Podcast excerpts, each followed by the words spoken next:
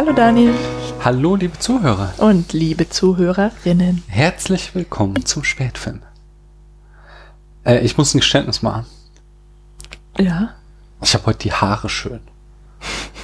Ich habe ich hab ja Locken und habe nicht so coole kleine Locken, sondern ich habe so große Locken die quasi aussehen immer als ähm, wäre man gerade aus dem, keine Ahnung, äh, statischen Aufladungslabor auf die Straße getreten und irgendwie habe ich mir jetzt gerade in den Kopf gesetzt, meine Haare wachsen zu lassen und das bedeutet eigentlich äh, zu 90 Prozent Selbsthass. Aber ähm, heute liegen sie gut. Aha. Wollte ich nur gesagt haben. Also Daniel hat solche Locken, wie sie sich jede Frau wünscht. Ja, ich bin halt keine Frau, nicht? Das ist das Problem. Ähm, das, außerdem habe ich einen erfolgreichen Tweet, der nur, äh, be beschreibt den mal bitte, wo, worin der besteht. Da ist jemand, eine Dame, die in ihren Kaffee pustet und dann spritzt es raus. Ja, sie, sie also, lacht, sie lacht, während sie Kaffee trinkt prustet. und dabei, mhm. genau, prustet das so weg. Äh, und zwar ist halt, äh, Beatrix von Storch hat sich halt bei der BBC zum Horst gemacht äh, zum Horst Seehofer, in dem irgendwie sie behauptet hat, in Deutschland wäre die Kriminalität so schlimm wegen der ganzen Ausländer und die äh, BBC-Moderatorin ihr halt einfach nur die Kriminalstatistik um die Ohren gehauen hat und gesagt hat, so, äh, Entschuldigung, so seit 1992 gab es nicht mehr so wenig Verbrechen in Deutschland und er halt einfach alles, was sie gesagt hat, immer so schön widerlegt hat, bis dann irgendwie Frau Storch irgendwann so, sie brauchen mich nicht anschreien. so, so, so ein denkbar äh, peinlicher Auftritt und dann irgendwie habe ich mit so ein, so Tweet von der BBC, wie sie das geteilt haben, gelesen und darunter war so ein Kommentar von so einem offensichtlichen Fake-Account, so jemand, der keinen Avatar, aber über 1000 Follower hat und der dann schreibt, Every German knows the criminals pay lies, more rapes, more murders, more manslaughter. The women hardly dare to go outside. The cash machine is open at uh, the leasing meeting. Mhm.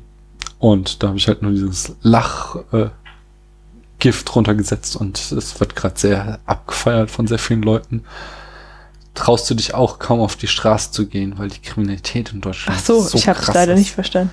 Ja, vielleicht war mein ähm, Slang zu schlimm. Ja, die Autofahrer sind teilweise echt kriminell. Ah, ich fühle mich da immer bedroht in. Ja, auch so, auch so insgesamt, nicht nur, nicht nur die Autofahrer, auch so äh, VW und Audi und BMW und so, wie die mit den Abgaswerten und so manipulieren, das ist ja auch ich nicht schön. Ich lieber das Fenster zu. Mein lieber Okay, Scholli. also hat der äh, Fake-Account vielleicht doch recht. Aber ob er es so gemeint hat? Anyway. Warum hast du das jetzt mit deinen Haaren erzählt? Nur so, weil ich meine Haare heute äh, schön. Heute gefallen sie dir Heute habe ich die Haare schön. So. Sonst nicht. Echt? Nee. Also. Du hast sie jeden manchmal, Tag schön. Nee. Meistens halt. Besonders ich habe, äh, muss vielleicht jetzt packe ich noch mehr Vorgeplänkel äh, unrelated zu Filmpodcast aus. Schönen Gruß an Lukas, der nämlich neulich, als ich ihn hier getroffen habe bei der ähm, Nippon Connection noch darüber lästerte, über Podcasts, die am Anfang über irgendwie Würste sprechen oder sowas. Und nicht der hat uns Filme. noch nie gehört gehabt, ja. Das äh, habe ich da auch so, so ihm unter, unterstellt. ähm, nee, nee, er meinte, bei uns wäre das nicht so schlimm, weil wir äh, film-related äh, Kram sprechen. Aber das machen wir gerade nicht. Nee, er hat uns noch nie gehört. nee, aber jetzt wollte ich ja irgendwas anderes sagen. Ach so, genau. Nein, ähm, meine Haare. Genau. ähm, besonders schlimm ist ja, dass ich jetzt ein, ich hatte irgendwie an encounter of the third kind with a dog. Kannst du bitte Deutsch sprechen? Was hattest du? Ich hatte eine Begegnung der dritten Art ah. mit einem Hund. Okay.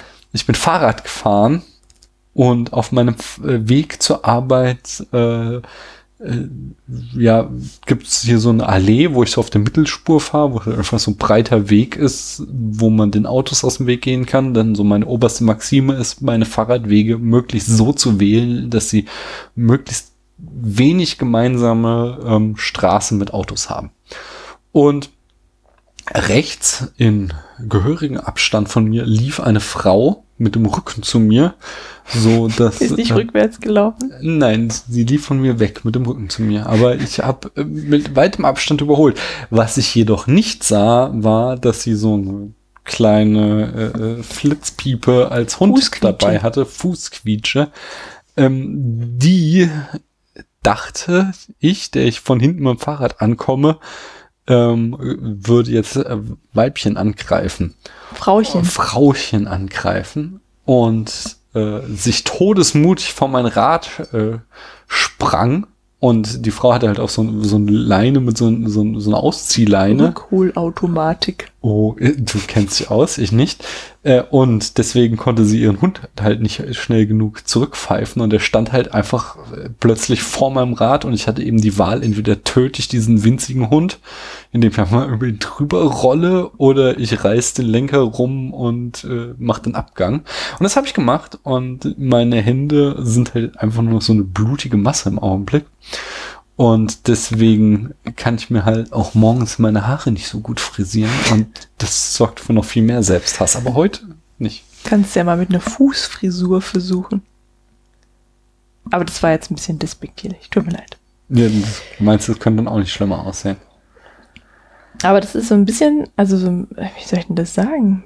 Ähm, das bestätigt mich so ein bisschen, weil wir vor ein oder zwei Wochen darüber gesprochen haben, dass man in der nicht schnell Fahrrad fahren kann. Und da habe ich zu dir gesagt, ja. Ich fahre, also ich habe, glaube ich, also klar, ich tue das, aber ich habe gesagt, man kann in der Stadt nicht schnell fahren, weil man nie wissen kann, ob einem nicht eine Autotür, ein Kind oder ein anderer Fußgänger in den Weg hm. springt hm. oder ein Auto kommt und die Vorfahrt nimmt. Hm. Muss immer bremsbereit sein, ja. Dann hast du noch gemeint, läuft, ich passe ja schon auf. Ja. Und zack. Ja, was heißt fliegst zack? du über dein Fahrrad. Deine These ist halt auch so ein bisschen, also. Ey, mir ist noch nie was passiert. Ja, ja, aber sorry, im Gegensatz zu dir fahre ich seit jetzt fast 20 Jahren jeden Tag Fahrrad. Zur Arbeit. Ich bin früher jeden Tag zur Uni gefahren. Ja. Und äh, quasi danach kurze Phasen von U-Bahn-Fahrten gehabt, aber eigentlich auch hauptsächlich immer mit dem Fahrrad zur Arbeit gefahren. Und jetzt hatte ich halt gerade eine Pechsträhne, wo ich auch ein paar Stürze hatte, aber insgesamt sind in diesen 20 Jahren weniger als 10 Stürze zusammengekommen, was halt deine These mehr widerlegt, als dass ich jetzt einmal gestürzt bin, nur weil ein schlecht erzogener Hund. Du bist Hund schon voll oft gestürzt. Und ich fahre seit der fünften Klasse bitte. mit dem Fahrrad. Ja, aber nicht jeden Tag. Na doch. Ja, aber dann zähl mir mal alle meine Stürze auf, bitte. Du bist einmal vom Südbahnhof hingefallen mit ja. Bier im Rucksack, weil du ja. da in solche so Das hatte nichts mit der Geschwindigkeit zu tun, sondern damit, dass ich in die Tramschiene gekommen bin. Ja. Hammer eins. Ja. ja. Fährst du halt. Ich fahr nicht in die Tramschiene. Ja. Sorry. Jetzt, ja. Aber jetzt fängst du an, wie die AfD hier irgendwie das Thema zu wechseln. Nur um Dann bist du jetzt vergangene Woche zweimal hingefallen, weil dir etwas oder jemand in den Weg sprang. Ja. Das war also kurz nach dem Hund, aber da ist mir nichts passiert. Und dann irgendwann zwischendurch war auch noch mal was. Also ich bin, als es nass war, noch mal weggerutscht. Aber das sind jetzt immer bei vier. Ich kann sogar noch mal sagen, in Aachen bin ich einmal auch nachts nass weggerutscht. Einfach fünf. Das wäre alles, was mir Und einfällt. du bist mal eine Autotür gefahren. Ja, aber das kann ich auch nicht. Der Autofahrer hat halt die Tür aufgemacht und ich bin halt reingeknallt. Ich bin auch mal in eine Autotür gefahren, bei aber sechs. ich bin nicht drüber geflogen sind wir aber bei sechs. Ja. Und ich sagte in 20 Jahren weniger als zehn und du konntest jetzt sechs aufzählen. Ja, aber ich hatte noch nie einen Unfall. Du hattest noch nicht einen einzigen Fahrer. Nein, das Einzige und war, dass ich in diese Autotür gefahren bin, als was? die Nonne aus dem Taxi ausgestiegen ist. What? Du hast eine Nonne umgefahren? Nein, ich bin gegen die Autotür gefahren. Aber da bin ich einfach nur dagegen gefahren. Was ist das für eins live, wenn man keine Fahrradunfälle hat? Das gehört doch dazu. Und, ähm, es ist auch nicht so, dass ich wirklich langsam fahre. Also wenn ich, wenn ich Fahrrad fahre, überhole ich Na, auch ja. andere. Ja, okay. Also das ist jetzt wirklich kein Kriterium. Naja, doch. Ne, aber ich sage ja auch nicht, dass ich besonders schnell fahre, sondern ich sagte nur, der Streit damals entbrannte sich, weil ich sagte, auf der Straße musst du eine gewisse Grundgeschwindigkeit haben, sonst machst du die Autos so nervös, dass die halt anfangen mit riskanten Überholmanövern.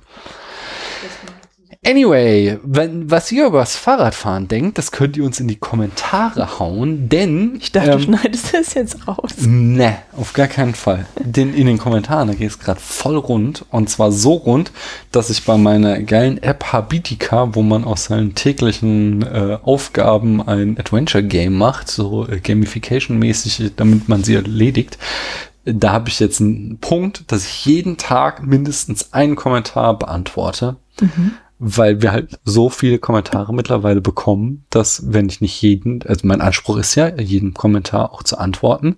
Und wenn ich nicht jeden Tag mindestens einen beantworte, dann komme ich einfach nicht hinterher. Und äh, das finde ich cool. Das finde ich sehr, sehr cool. Besonders, weil äh, wir sind ja auch immer irgendwie so ein bisschen an der Podcast-Nachwuchsförderung interessiert. Und ich höre oft von jungen Podcastern und Podcasterinnen, oh, das ist so, bisschen demotivierend, dass man podcastet und kriegt kein Feedback und nie meldet sich jemand und man weiß gar nicht, ob jemand zuhört. So, ja, das kennen wir. Ja, wollte ich gerade sagen. Kennen wir total, aber. Schon nicht ähm, so lange her. Genau, macht einfach weiter wenn ihr eine kritische Masse an Hörern und Hörerinnen überschritten habt und wenn ihr vor allen Dingen auch auf eure Kommentare eingeht, das ist nämlich das Wichtige, weil ich oft auch bei anderen Podcasts kommentiere und dann kommt einfach nichts zurück und dann frage ich mich halt so, ja, warum sollte ich jetzt da nochmal jemals einen Kommentar schreiben? Dann, äh, dann ändert sich das irgendwann. Und wir haben jetzt so langsam den Punkt erreicht, wo wir halt einfach regelmäßig Feedback bekommen. Und da haben wir so ein paar Sachen heute ausgewählt, was gleich so auf einen ganz großen Höhepunkt hinauslaufen wird. Aber zunächst habe ich mich einmal um den ähm, den, den Podcast mit Matthias zu Star Trek First Contact gekümmert. Denn da gab es eine ganze Reihe von Kommentaren, äh, die ich hier heute mal irgendwie zusammenfassen möchte. Jedenfalls einige davon. Zum Beispiel die Sumi. Die hat sich auf Twitter gemeldet und sie beschwert sich und kritisiert uns hart für die Aussage, dass Patrick Stewart nicht gut aussehen würde.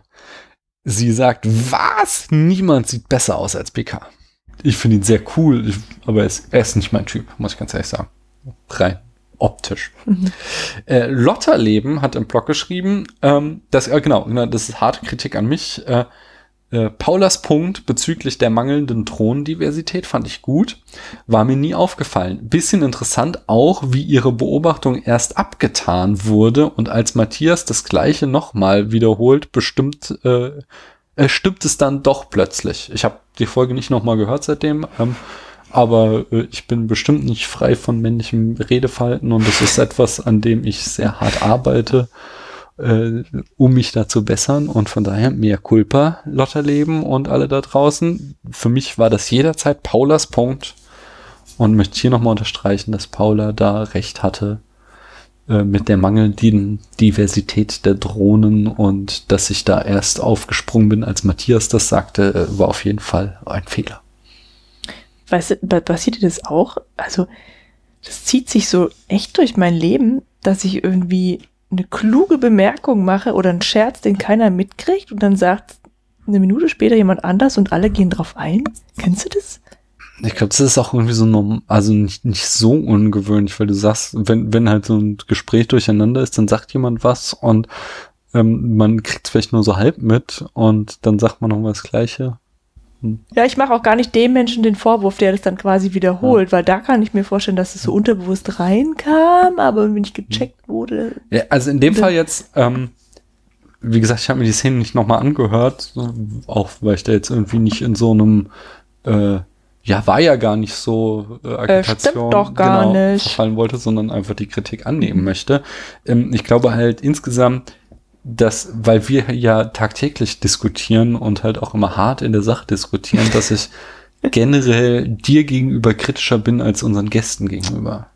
Weißt du, wenn du was sagst, ähm, dass ich dann nicht sofort, äh, oh ja, welch guter Punkt sage, so als, als Bestätigung. Ja, ist ja nur die Olle. Wie, so wollte ich es jetzt nicht gesagt haben, sondern äh, auch, es ist natürlich ein Fehler von mir, aber es, ich glaube, es ist, kommt halt daraus, dass, dass, dass halt das unser Daily Business ist, dass wir über irgendwelche intellektuellen Probleme diskutieren und intellektuelle Probleme.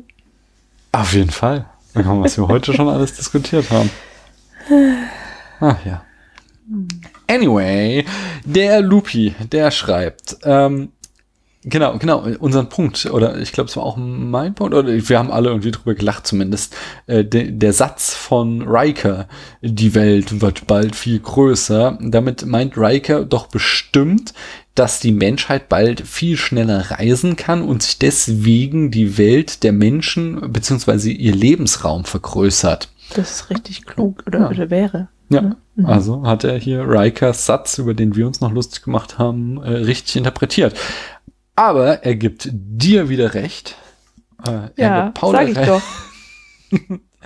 dass Enterprise besser ist als sein Ruf. Und er hat es äh, sehr gern geschaut und ähm, das gleiche sagt er auch über Voyager und er kann echt nicht verstehen, warum so viele Leute diese beiden Serien hassen. Also das Beste an Enterprise, muss ich noch mal kurz anfügen, ist, dass immer wieder Szenen vorkommen, in der äh, Crewmitglieder in so einer Quarantäne-Sterilisationskammer sind und sich gegenseitig mit einer Glibber glitzernden Glibberpaste einreiben, ja. Das habe ich neulich gesehen, das war sehr verstörend. Ich komme hier rein und dann ist Super sexy.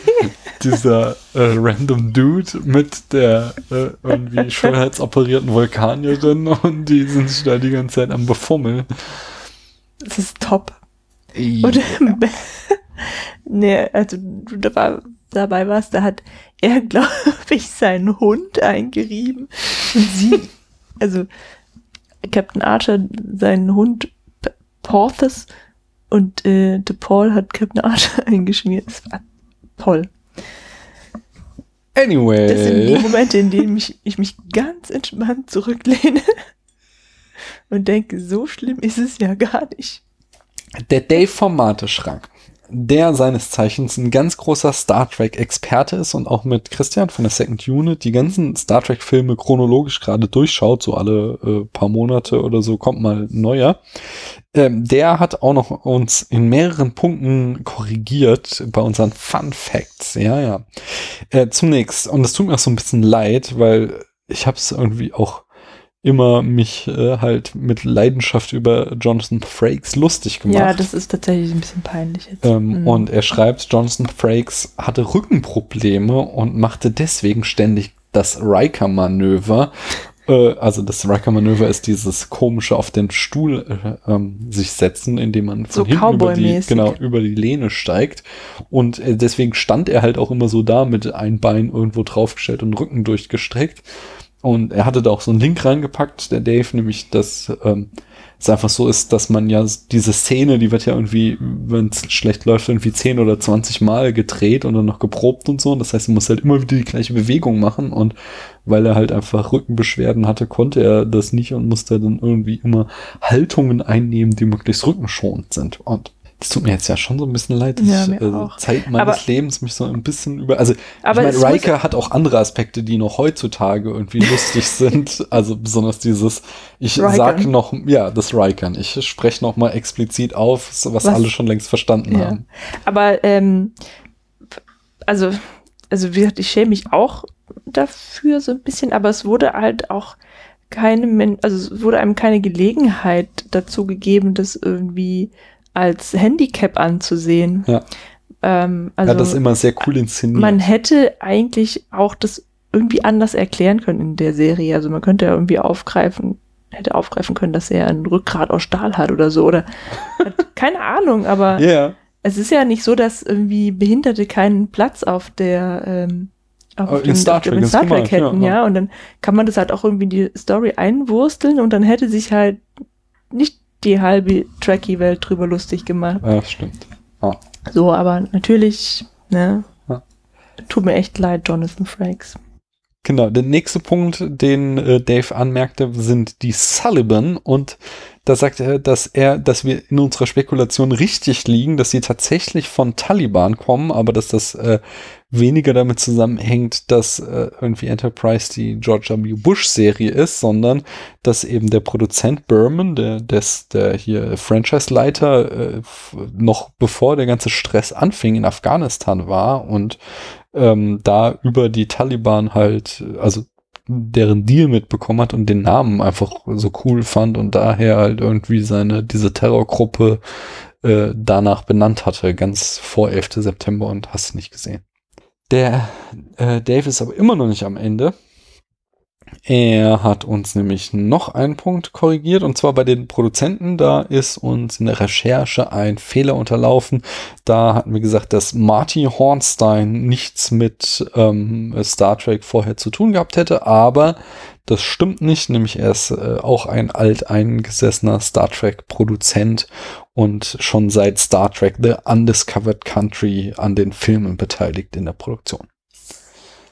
Also, wisst ihr Bescheid. Und hier nochmal ganz große Empfehlung für die entsprechenden Second Unit Folgen mit dem Dave. Da kann man noch echt viel lernen. Aber den Höhepunkt im Feedback, den haben wir vom Max von der Wiederaufführung bekommen. Der hat uns nämlich Post geschickt. Paula, was hat er uns denn geschrieben? Eine Karte hat er uns geschrieben. Und was steht denn da drauf auf der Karte? Da steht, boah, Alter, ist das klein geschrieben. Soll ich mal Licht anmachen? Soll ich das wirklich vorlesen? Das ist doch persönlich. Es gibt doch sowas wie das Briefgeheimnis.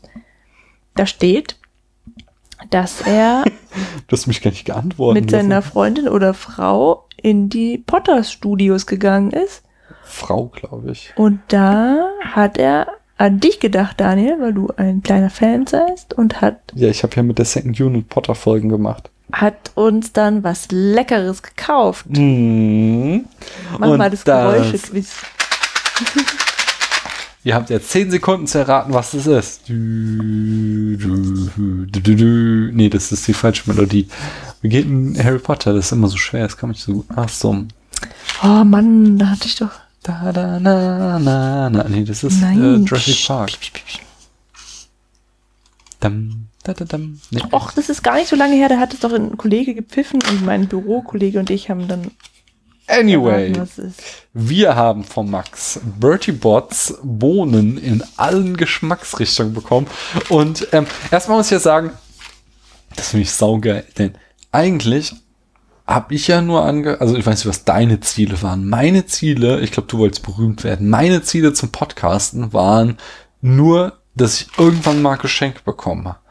Weil ich habe ja so gerne, also bei mein, allen meinen Lieblingspodcasts war das so, dass die dann immer so Hörerpost bekommen haben, das ausgepackt haben und dann immer so tolle Geschenke hatten und da erzählt haben, von wem sie was bekommen haben.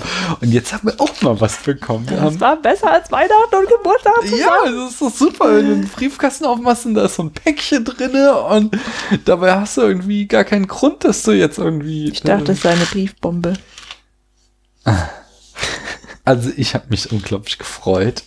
Und es sind hier Bertie Bots Bohnen. Paula, du darfst dir mal. Wir, wir, wir testen jetzt live und es sind wirklich alle Geschmacksrichtungen. Was machst du da? Darf ich mir nicht selbst Doch, doch, doch. Ich habe da nur so die in den Deckel geschüttet. Warte, ich mach mal Licht an. Nein, du darfst nicht lesen. Nein, das ist doch der Witz. Ah, nein. Oh. Das ist bestimmt Popel. Ah. Paula hat sich eine grüne Bohne genommen. Sie. Und du? Ne, ich mach's gleich Du danach. nimmst jetzt eine braune, bitte. Nee, ich, ich, Oder eine orange. Ne? ich schüttel hier und dann suchen wir selbst eine aus. Machen wir das denn jetzt in jeder Folge? Oh, ich habe hier so eine. ah, Ich würde sie Blassrote nennen.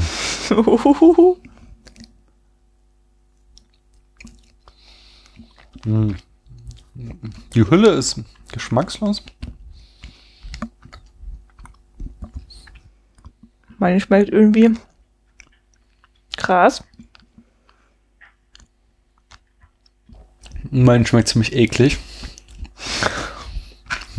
Ja, weiß ich nicht, was es ist. Also meinst du entweder Chlorreiniger oder Apfel? Dein soll Gras sein. Echt? Geil. Was ist ein Candy Floss? Meins soll Candy Floss sein. Zahnseide. Nee, Can äh, Floss ist Zahnseide, aber Candy Floss? Zuckerwatte. Was kann das hier sein? Meint sich doch nicht Gras. Doch, dann soll Es Gras gibt, sein. nee, es gab zwei Grünsorten. Ja, ja, aber das war dieses hellgrün, dann war Gras. Schmeckt voll nach künstlicher Birne oder so.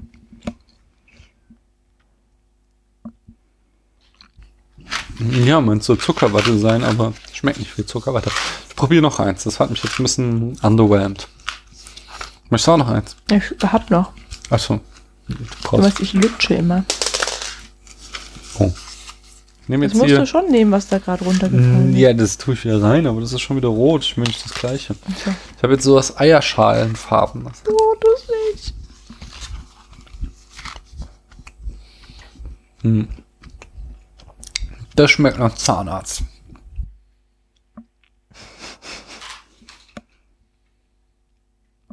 Ja, das ist Seife. das würde ich gerne nehmen. Das Lustige ist, ähm, wir haben in, im, im Kaufhof in der Delikatessabteilung bei uns in Frankfurt so, eine, so, ein, so, ein, so ein riesiges Rondellregal wie man es nennen soll. Da gibt es Jellybeans in allen möglichen Varianten, die man sich da so selbst in so einer Tüte zusammenmixen kann. Mhm. Und da gibt es einfach oft so geile, verrückte Geschmacksrichtungen, aber halt nichts Ekliges, ja. Und ähm, da sind wir mit der Großen ab und zu mal hingegangen und, und haben dann immer gesagt, wir holen jetzt Bertie Bots Bohnen. Hm. Aber das ist irgendwie angenehmer, weil man keine Angst haben muss. Kann man besser genießen. Mm, Die Charts muss ich nachtragen und zwar ähm, Star Trek First Contact nochmal. Der landete auf Platz 41 von 73, also Mittelfeld. Das ist ein bisschen enttäuschend. Naja, aber Was hier, war was, unsere Charts jetzt? genau, Mhm. wessen Charts sonst? Also, wir fanden die jetzt. Im Schnitt mittelmäßig. fanden wir den mittelmäßig. Also, ich glaube, wir haben ihn auch besser benotet, aber wir benoten ja so gut. Deswegen, wir schauen ja auch hauptsächlich gute Filme. Außerdem könnt ihr uns natürlich eine Rezension auf iTunes hinterlassen. Dann, und das werden wir jetzt demnächst auch mal angehen für Leute, die das getan haben, werden wir nämlich einen Film, den ihr euch wünscht, in 500 Sätzen zusammenfassen. Da stehen noch zwei in der Pipeline, die wir jetzt mal langsam rannehmen müssen. Aber jetzt nicht während der WM. Du willst keinen Film gucken, während der Ich will. Fußball gucken. Da sprechen wir mal off-air drüber. Kommen wir zur nächsten beliebten Rubrik und zwar Bruce Revisited. Bitte wer? Den Proust-Fragebogen Proust. nochmal, genau. Proust. Proust, Proust. Revisited. Paula, Nee, was ist denn der dramatischste Filmtod? Ähm, vielleicht ist es der von Sirius Black. Echt? Oh, der, Film- der ist so Film- kurz, ne? Im Film ist er nicht so Mhm. dramatisch. Im Buch könnte ich ja nachvollziehen, aber nachvollziehen, aber Voll nachverstanden. ja, habe ich voll nachverstanden. Ja, es ist, es ist Leonardo DiCaprio in Titanic. Hast du es beim letzten Mal auch schon gesagt, gell? Ja, es ist halt einfach so. Ich möchte mal unsere äh, Charts durchgehen, mal gucken, was da so steht. Was denkst du denn? Beim letzten Mal habe ich ähm, Bambi gesagt, glaube Wie ich. Bambi stirbt? Nennt Bambis Mama natürlich. Hast du nie. Ich habe dich doch schon gezwungen, Bambi zu gucken. Oh. Wir haben ja jetzt auch schon den ein oder anderen dramatischen Film geguckt und da wurde doch auch gestorben. Dann lass uns doch mal in die Charts gucken, ob wir da nicht was ja, aber finden. niemand stirbt so intensiv wie Leonardo DiCaprio in Titanic. Hm. Der Pate schon.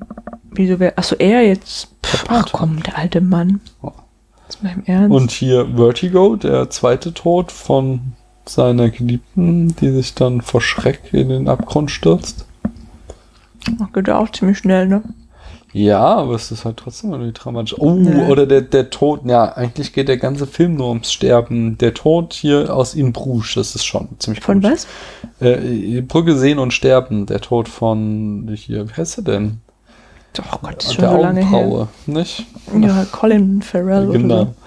so. Äh, Das und das geht ja die ganze Zeit eigentlich nur, dass Wie stirbt er denn? Kann mich nicht erinnern. Wie er stirbt, er wird am Ende von Ralph Fiennes angeschossen und stirbt dann daran, glaube ich. Aber das ist ja eher egal, sondern ist ja mehr so, dass der die ganze Zeit ähm, Br- Brügge als Vorhölle quasi inszeniert wird und er ja schon Ja, mit dem Eintreffen in Brügge totgeweiht ist. Ist ja ein Widerspruch in sich zu sagen, das ist der dramatischste Filmtod, aber es ist eigentlich egal, wie er stirbt. Hä? Nee, nee, weil der ganze Film ums Sterben geht. Das ist schon sehr dramatisch. Und was ist mit Gandalf in der äh, Die Gefährten? Ja, stimmt ja gar nicht. Ja, er stirbt ja schon, er wird ja nur wiederbelebt. Achso, wiedergeboren. Wiedergeboren. Das ist schon. Fliegt ihr nach. Aber der braucht auch nicht eine halbe Stunde dafür. Ja. Vincent Und Vega. Niemand, der pfeift. Vincent Vega in Pulp Fiction. Das kommt zu überraschend. Das Baby in Trainspotting. Oh, das ist schon hart. Das hat mich schon. Kann mich weder an Vincent Vegas Tod noch an. Vincent wird von Butch äh, erschossen, als er vom Klo kommt. In, äh, in äh, Spoiler für Pulp Fiction, aber egal. Und in Trainspotting äh, stirbt das Baby an Vernachlässigung und von, weil die alle Junkies Also ich möchte gerne den Tod von Kindern ausnehmen, weil sonst hätten wir da ganz schlimme Sachen irgendwie jetzt Hm. auch in der Pianist und so. Also das, ähm, Okay, das ist was anderes. kann ich verstehen. Ich möchte gerne bei einer, bei einem, bei einer Sache bleiben, die einem nicht wirklich emotional zu schaffen macht. Children of Man. Mhm. Children of Man ist auch ein guter Kandidat. Am Ende ist Denn, ja hier der Protagonist. Ich komme gerade nicht auf seinen Namen wieder mal. Äh, in der letzten Szene, ähm, er ist angeschossen und fährt raus aufs Meer mit ähm, ah, mit der kleinen Maria. Genau, und äh, sie treffen tatsächlich das Boot wo, mit diesen Widerstandskämpfern, die sie erreichen Mhm. wollen, aber er ist dann so zusammengesackt, so, dass das impliziert, dass er gestorben ist quasi. Mhm. Mhm. Ah, das ist auch gut, ja. Ah, Mhm. das ist schon ziemlich gut. Oh, nee, ich hab's. Hier, Laen. Äh, Laen am Ende. Äh, mega Spoiler für Laen, aber der ganze Film ja mit diesem äh, äh, ein Mann stürzt aus dem Hochhaus und während er fällt, sagt er sich, bis hierhin ist noch okay, bis hierhin ist noch okay, aber es war alles, was zählt, ist der Aufprall. Und am Ende stirbt ja der, ach, ich, heute, Vic. äh, der Schwarze ist das Vic? Nee, der, aber der Schwarze stirbt ja, der immer die Stimme der Vernunft war am Ende und der dann am, in der letzten Szene erschossen wird, weil er die Knarre hat, die er Vic weggenommen hat. Kann mich nicht erinnern. Das ist eigentlich die Pointe des Films, müssen wir unbedingt nochmal gucken. Ich, ich sag Laen. Laen ist es für mich auf jeden Fall. Ja, oder, ähm, wo du gerade sagst, der Schwarze, der ja gerade die Waffe weggenommen hat, dann ist es der aus, ähm, der, der, der, oh Mann, dieser Zombie-Film da. Oh ja. Wie heißt der denn? Der, Night of the Living ja, Dead. genau. Ja, auch sehr guter Das Kandidat. Möchtest du Night of the Living Dead sagen und ich sag Ja, eigentlich möchte ich, äh, Titan. Titanic sagen. Und Night of the Living Dead irgendwie Honorable Men Mention. Bitte was? Ehrenvolle Erwähnung. Ja. Da stellt sich da als nächstes die Frage, was macht denn eigentlich Shia LaBeouf? Ich habe den lang nicht gesehen. Hm. Ich, äh, eine seiner coolsten Aktionen, aber auch die erste dramatische Niederlage werden wir heute besprechen, nämlich die Aktion, diesmal ohne Hashtag, einfach nur he will not divide.us. Also he will not divide us. Und zwar, ähm, ab dem 21.01.2017 dem Tag der Amtseinführung von Donald Trump fand die Aktion He Will Not Divide Us vor dem Museum äh, für äh, vor Museum of the Moving Image in New York statt. Dort hatte das Trio aus Shia LaBeouf, äh, Ronke und Turner eine Kamera aufgehängt und lud die Öffentlichkeit ein, die Worte He will not divide us in die Kamera zu sprechen. Die Kamera sollte 24 Stunden am Tag, sieben Tage die Woche für die komplette Amtszeit von Donald Trump laufen und immer sollte jemand in die Kamera sprechen, He will not divide us. Ähm, auf der entsprechenden Webseite, he will not divide.us, konnte man äh, den Livestream verfolgen. Ähm, du hörst aber allerdings, ich spreche in der Vergangenheitsform, obwohl die Amtszeit von Donald Trump noch nicht zu Ende ist. Nämlich, äh, das Problem war, dass die Kamera von Anfang an auch rechtsextreme Anhänger von Trump äh, anzog, die versuchten, diese Kunstaktion zu stören. Und da gab es dann zum Beispiel am 26. Januar schon einen ähm, äh, Vorfall, wo Shia LaBeouf von der Polizei verhaftet wurde, weil er einen Mann von der Kamera äh, weggestoßen hatte, der ihn dann wegen körperlicher Attacken angezeigt hatte. Äh, dieser Mann hatte sich eben in die Reihe gestellt und als er an der Reihe dran war, sagte er in die Kamera, Hitler did nothing wrong. Und ähm, äh, Shire wurde verhaftet, obwohl die Demonstranten meinten, der Nazi hätte Shire nach dem Schubser noch ins Gesicht geschlagen, aber er wurde nicht belangt. Und äh, am 10. Februar schließlich brach das Museum die Aktion ab mit der Begründung, dass die Kamera zu einem Anziehungspunkt für gewaltsame Proteste geworden war und den öffentlichen Frieden gefährde.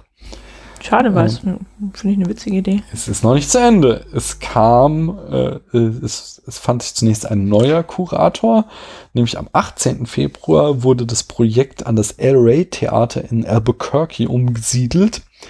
Und äh, die Aktion wurde fortgesetzt. Allerdings äh, zeichnete sich hier ein ganz ähnliches Bild ab, dass es eben von Rechtsradikalen wieder gestört wurde. Anfang Mai war es dann soweit, dass jemand äh, in unmittelbarer Nähe der Kamera Schüsse abfeuerte und äh, das Museum daraufhin die Aktion abbrach. Nee, das Theater ist es diesmal. Ähm, und seit dem 8. März hängt die Kamera jetzt an einem unbekannten Ort und filmt von dort aus eine Flagge, die im Wind weht, auf der steht, He will not divide us. Ähm, und das soll eben bis zum Ende der Amtszeit laufen. Aber es ist halt schon eine ziemliche Niederlage, weil ich würde sagen, er hat euch divided, wenn die Aktion es nicht geschafft hat, weil halt da Rechtsextreme es geschafft haben, sie abzubrechen, dann ist die amerikanische Gesellschaft ganz schön gespalten. Ja, gut, aber das war ja irgendwie auch schon vorher klar, weil sonst wäre der ja nicht an die Macht gekommen, schätze ich. Ja, schon, aber äh, die, die Aktion soll ja quasi, sollte ja irgendwie den Zusammenhalt der amerikanischen Bevölkerung ähm, ja, wieder, wieder beschwören und halt irgendwie dazu aufrufen, quasi sich nicht von Trump verführen zu lassen. Aber das ist halt absolut gescheitert, wenn sie es nicht geschafft haben, es durchzuziehen. Wenn es so krass ist, dass man halt einfach so eine liberale Protestaktion nicht mehr zu Ende bringen kann, weil es entsprechend rechtsradikale Kräfte gibt, die das trollen ja, aber es ist ja schon eine Anti-Trump-Aktion. Äh, auf ja? jeden Fall. Also das, das, ne? Und da der nun mal gewählt wurde, hat er ja auch viele Anhänger. Ja. Und dass die dann da nicht mitmachen und dass die auch potenziell eher rechtsgerichtet sind, ist halt auch irgendwie klar. Auf jeden Fall, aber dass die es nicht aushalten können, dass jemand, der anderer Meinung ist, sowas durchführt und dass das eben das zeigt halt, wie, also das zeigt eben, wie extrem gespalten die amerikanische Gesellschaft ist, was ja ein ganz krasses Problem ist. Äh, äh, ja.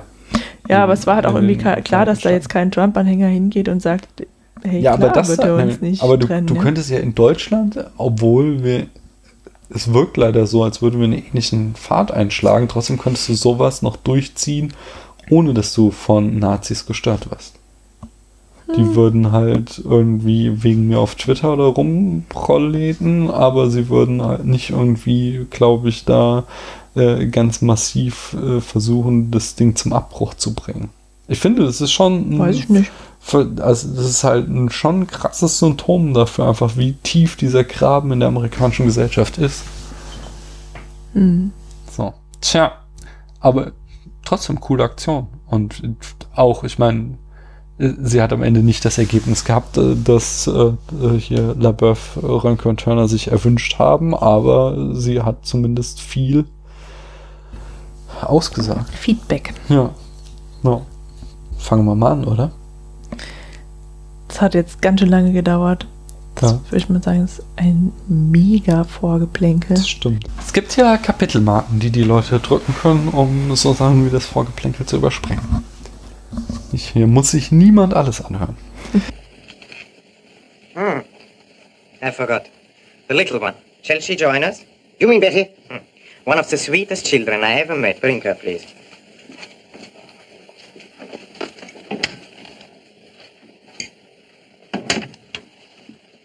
You know, to a man with a heart as soft as man's, there's nothing sweeter than a touching scene. Such as? Such as a father saying goodbye to his child. yeah, goodbye for the last time. What could be more touching than that? I'm afraid if you expect a scene from me, you're going to be disappointed. We shall see. Was haben wir denn geguckt, Paula? Einen Hitchcock haben wir mal wieder geschaut. Endlich mal wieder. Mhm. Und welchen? Genau, ein Hitchcock, ähm, dessen Titel nicht aus einem Wort besteht. Der Mann, der zu viel wusste.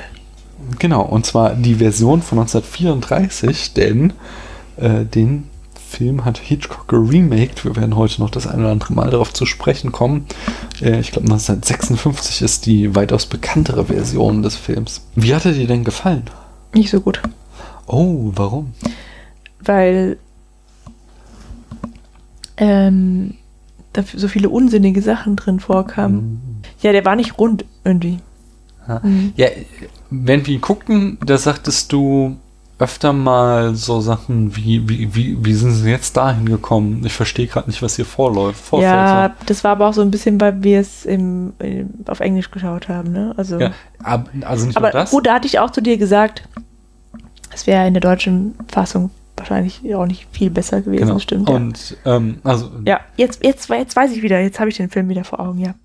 Ähm, genau, da geht es ja darum, dass irgendwie ein, ein, ein besorgter, äh, ein Vater äh, sich auf die Suche nach den Entführern seiner Tochter macht und die auch plötzlich findet irgendwie und dann an ganz merkwürdige Orte gerät, wo ich dann halt, also ich, ich habe es wirklich nicht verstanden, warum wer wohin geht, mit Hm. welcher Veranlassung. Also, Das, ich glaube, das, da bist du nicht allein mit dieser Kritik, kann ich schon mal vorwegnehmen. Mit, mit den Schwierigkeiten des Verständnisses, das kommt halt auch noch von der Zeit 1934. Der äh, Tonfilm wurde 1929 erfunden erst, also wir sind noch in der ganz frischen Form des Tonfilms und entsprechend ist halt auch die Audioqualität. Es gab keinerlei Nachvertonung, sondern alles wurde äh, live on stage aufgenommen damals, jeder Ton und es war echt schwierig teilweise zu verstehen. Wir hatten den Ton extrem laut drehen müssen, um die Dialoge verstehen zu müssen, äh, verstehen zu können. Ähm, haben ihn trotzdem auf Englisch geguckt. Äh, warum werden wir gleich noch in der weiteren Besprechung des Films hier analysieren. Mir hat er übrigens relativ gut gefallen. Ich sehe aber auch seine Schwächen, muss ich sagen. Bevor wir da weiter ins Detail einsteigen, erzähl uns du doch mal die Eckdaten, Paula. Der Film erschien, wie du schon erwähnt hast, im Jahre 1934 und Regie führte Alfred Hitchcock. Alfred Hitchcock hat sehr viele Filme gemacht, von denen wir auch schon viele besprochen haben. Hier noch ein paar weitere aus seiner Filmografie. Genau, also die ersten, so die, die wichtig sind, so als Vorbereitung dafür, ähm, um zu verstehen, in welchem Punkt seiner Karriere äh, der Mann, der zu viel wusste, kam, weil der war sehr, sehr wichtig für seine Karriere. Ach so, also davor hat er noch The Pleasure Garden gemacht. Genau, es sind jetzt auch schon nochmal, dass ich nochmal einhake, es sind nicht alle, die er davor gemacht hat, aber so die wichtigsten. Pleasure Garden haben wir auch schon besprochen, Das war sein Debüt. Debütfilm aus dem Jahre 1925. Zwei Jahre später hat er The Lodger gemacht, äh, der als erster echter Hitchcock gilt. Genau, der hat so die ersten alle äh, Motive, die man irgendwie in einem Hitchcock-Film zurechnet. 1929 dann erschien Blackmail, welches Hitchcocks erster Tonfilm war und noch als recht innovativ gilt. Im Anschluss daran geriet Hitchcock in eine Schaffenskrise, als deren Tiefpunkt das Melodrama Waltzes from Vienna aus dem Jahre 1934 gilt. Hitchcock litt unter den neuen Anforderungen des Tonfilms. Das viele starre Equipment lief seinem dynamischen Stil mit einer fluiden Kamera entgegen. Aus seiner Zeit in Babelsberg stammte noch die Technik der entfesselten Kamera. Doch die neuen Anforderungen erlaubten das nicht mehr und Hitch fand lange keine Antwort darauf. Seine Filme waren langweilig geworden. Dum, dum, dum. Hitch schien einer von vielen talentierten Stummfilmregisseuren gewesen zu sein, der den Sprung zum Tonfilm nicht schaffte. Doch dann kam im Jahre 1934 The Man Who Knew Too Much. Genau. Wer hat denn das Drehbuch geschrieben, Paula? Charles Bennett. Unter anderem schrieb er auch die Drehbücher zu den Hitchcock-Filmen Foreign Correspondent Sabotage, Secret Agent, The 39 Stairs 39 Stufen. Ne? äh, und Blackmail. Mhm. Als zweiter Drehbuchautor gilt D.B. Windham Lewis. Bennett behauptete 1984 im Interview, dass Lewis nur ein paar Dialoge geschrieben habe, die es letztendlich nicht in die finale Version des Films geschafft hatten. Es ist aber davon auszugehen, dass das Drehbuch eine Kooperation von mehreren Menschen war und sich nicht genau sagen lässt, wer was geschrieben hat. Mhm, willkommen dazu. Wer hat den Film denn produziert? Michael Balcon, der damals gerade als Produzent zur Gaumont British Picture Corporation gewechselt war. Mhm. Die Kamera führte Kurt Cobain. Der- Nein, nicht Kurt Cobain. Kurt Courant. Ähm, der in 138 englischen oder französischen Filmen die Kamera geführt hatte. Mhm.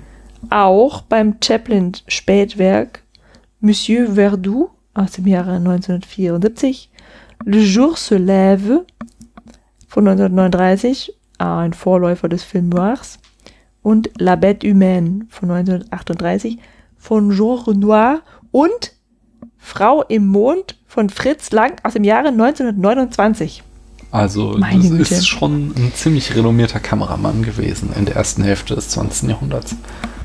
Die Besetzung bestand aus Peter, äh, Entschuldigung, Peter Lorre, der Abbott gespielt hat. Genau, was war denn sein großer Durchbruch von Peter Lorre? M. Eine Stadt sucht einen Mörder.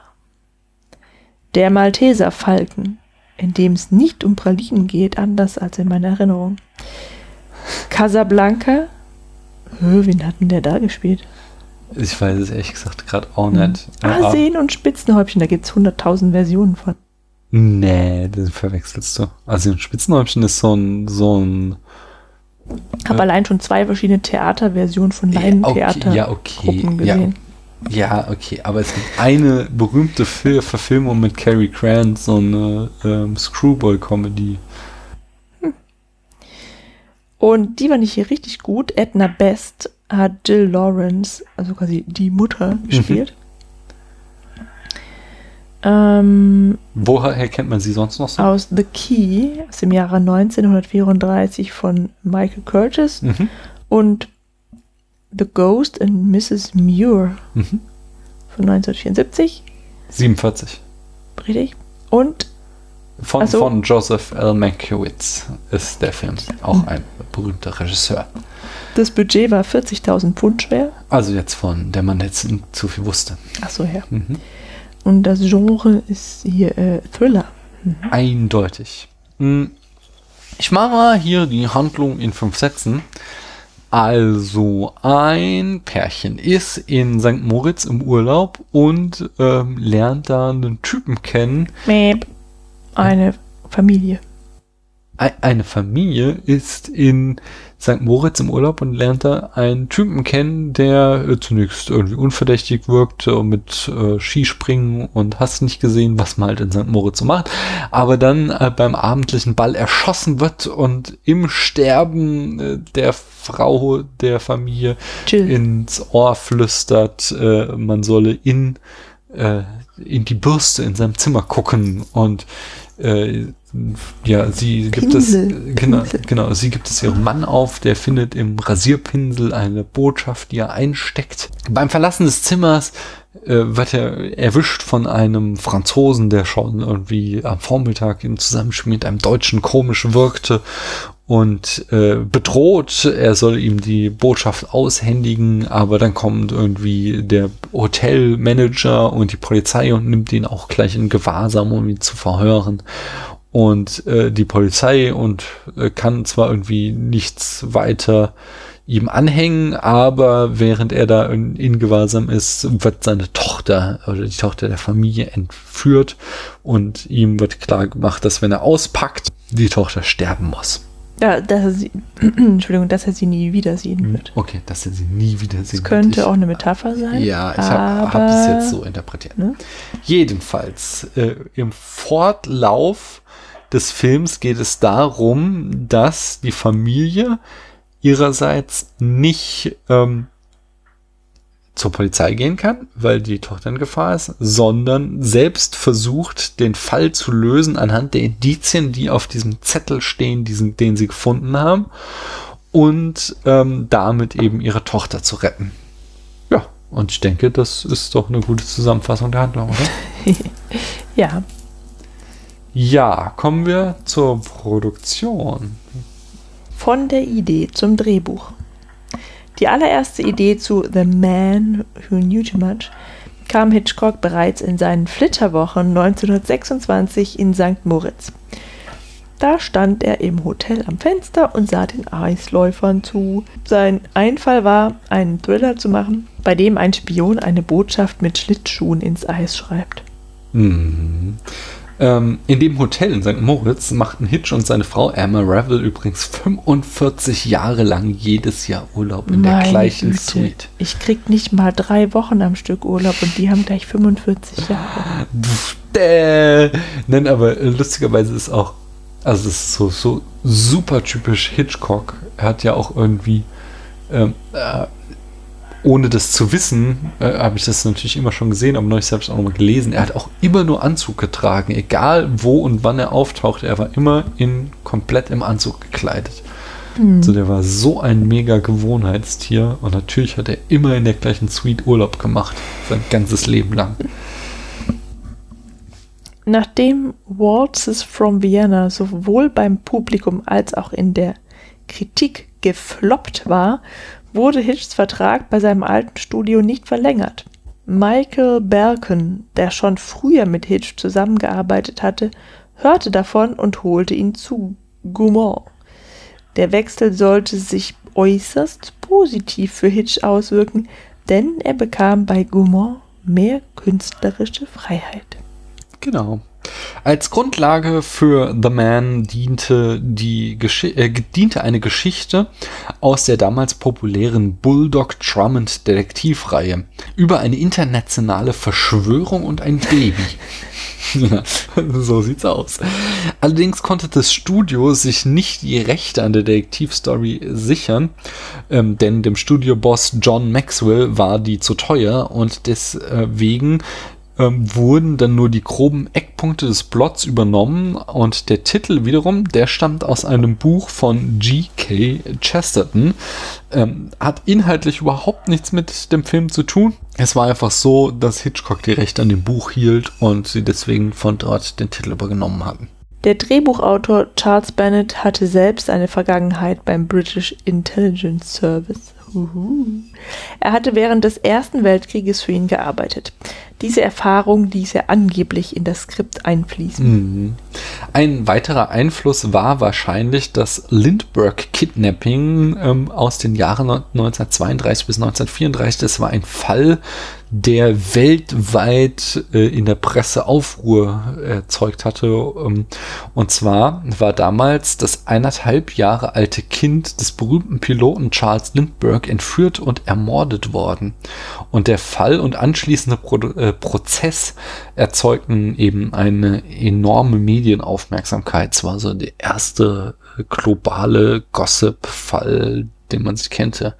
Ähm, Reporter äh, H.L. Mencken nannte damals die Geschichte The Biggest Story Since the Resurrection. Also der Wiederauferstehung von Jesus Christus. Wie bereits in den Eckdaten erwähnt, entstand das eigentliche Drehbuch dann wahrscheinlich in einer Kollaboration, was auch typisch wäre für Hitchcocks Arbeitsweise. Die Drehbuchautoren Hitchcock und Alma, der befreundete Regisseur und Associated Producer Ivor Montague und der befreundete Drehbuchautor Angus MacPhail trafen sich bei den Hitchcocks und entfalteten nach und nach die Geschichte indem sie alle ihre Vorschläge einbrachten. Auch der Shootout am Ende hat übrigens ein reales Vorbild.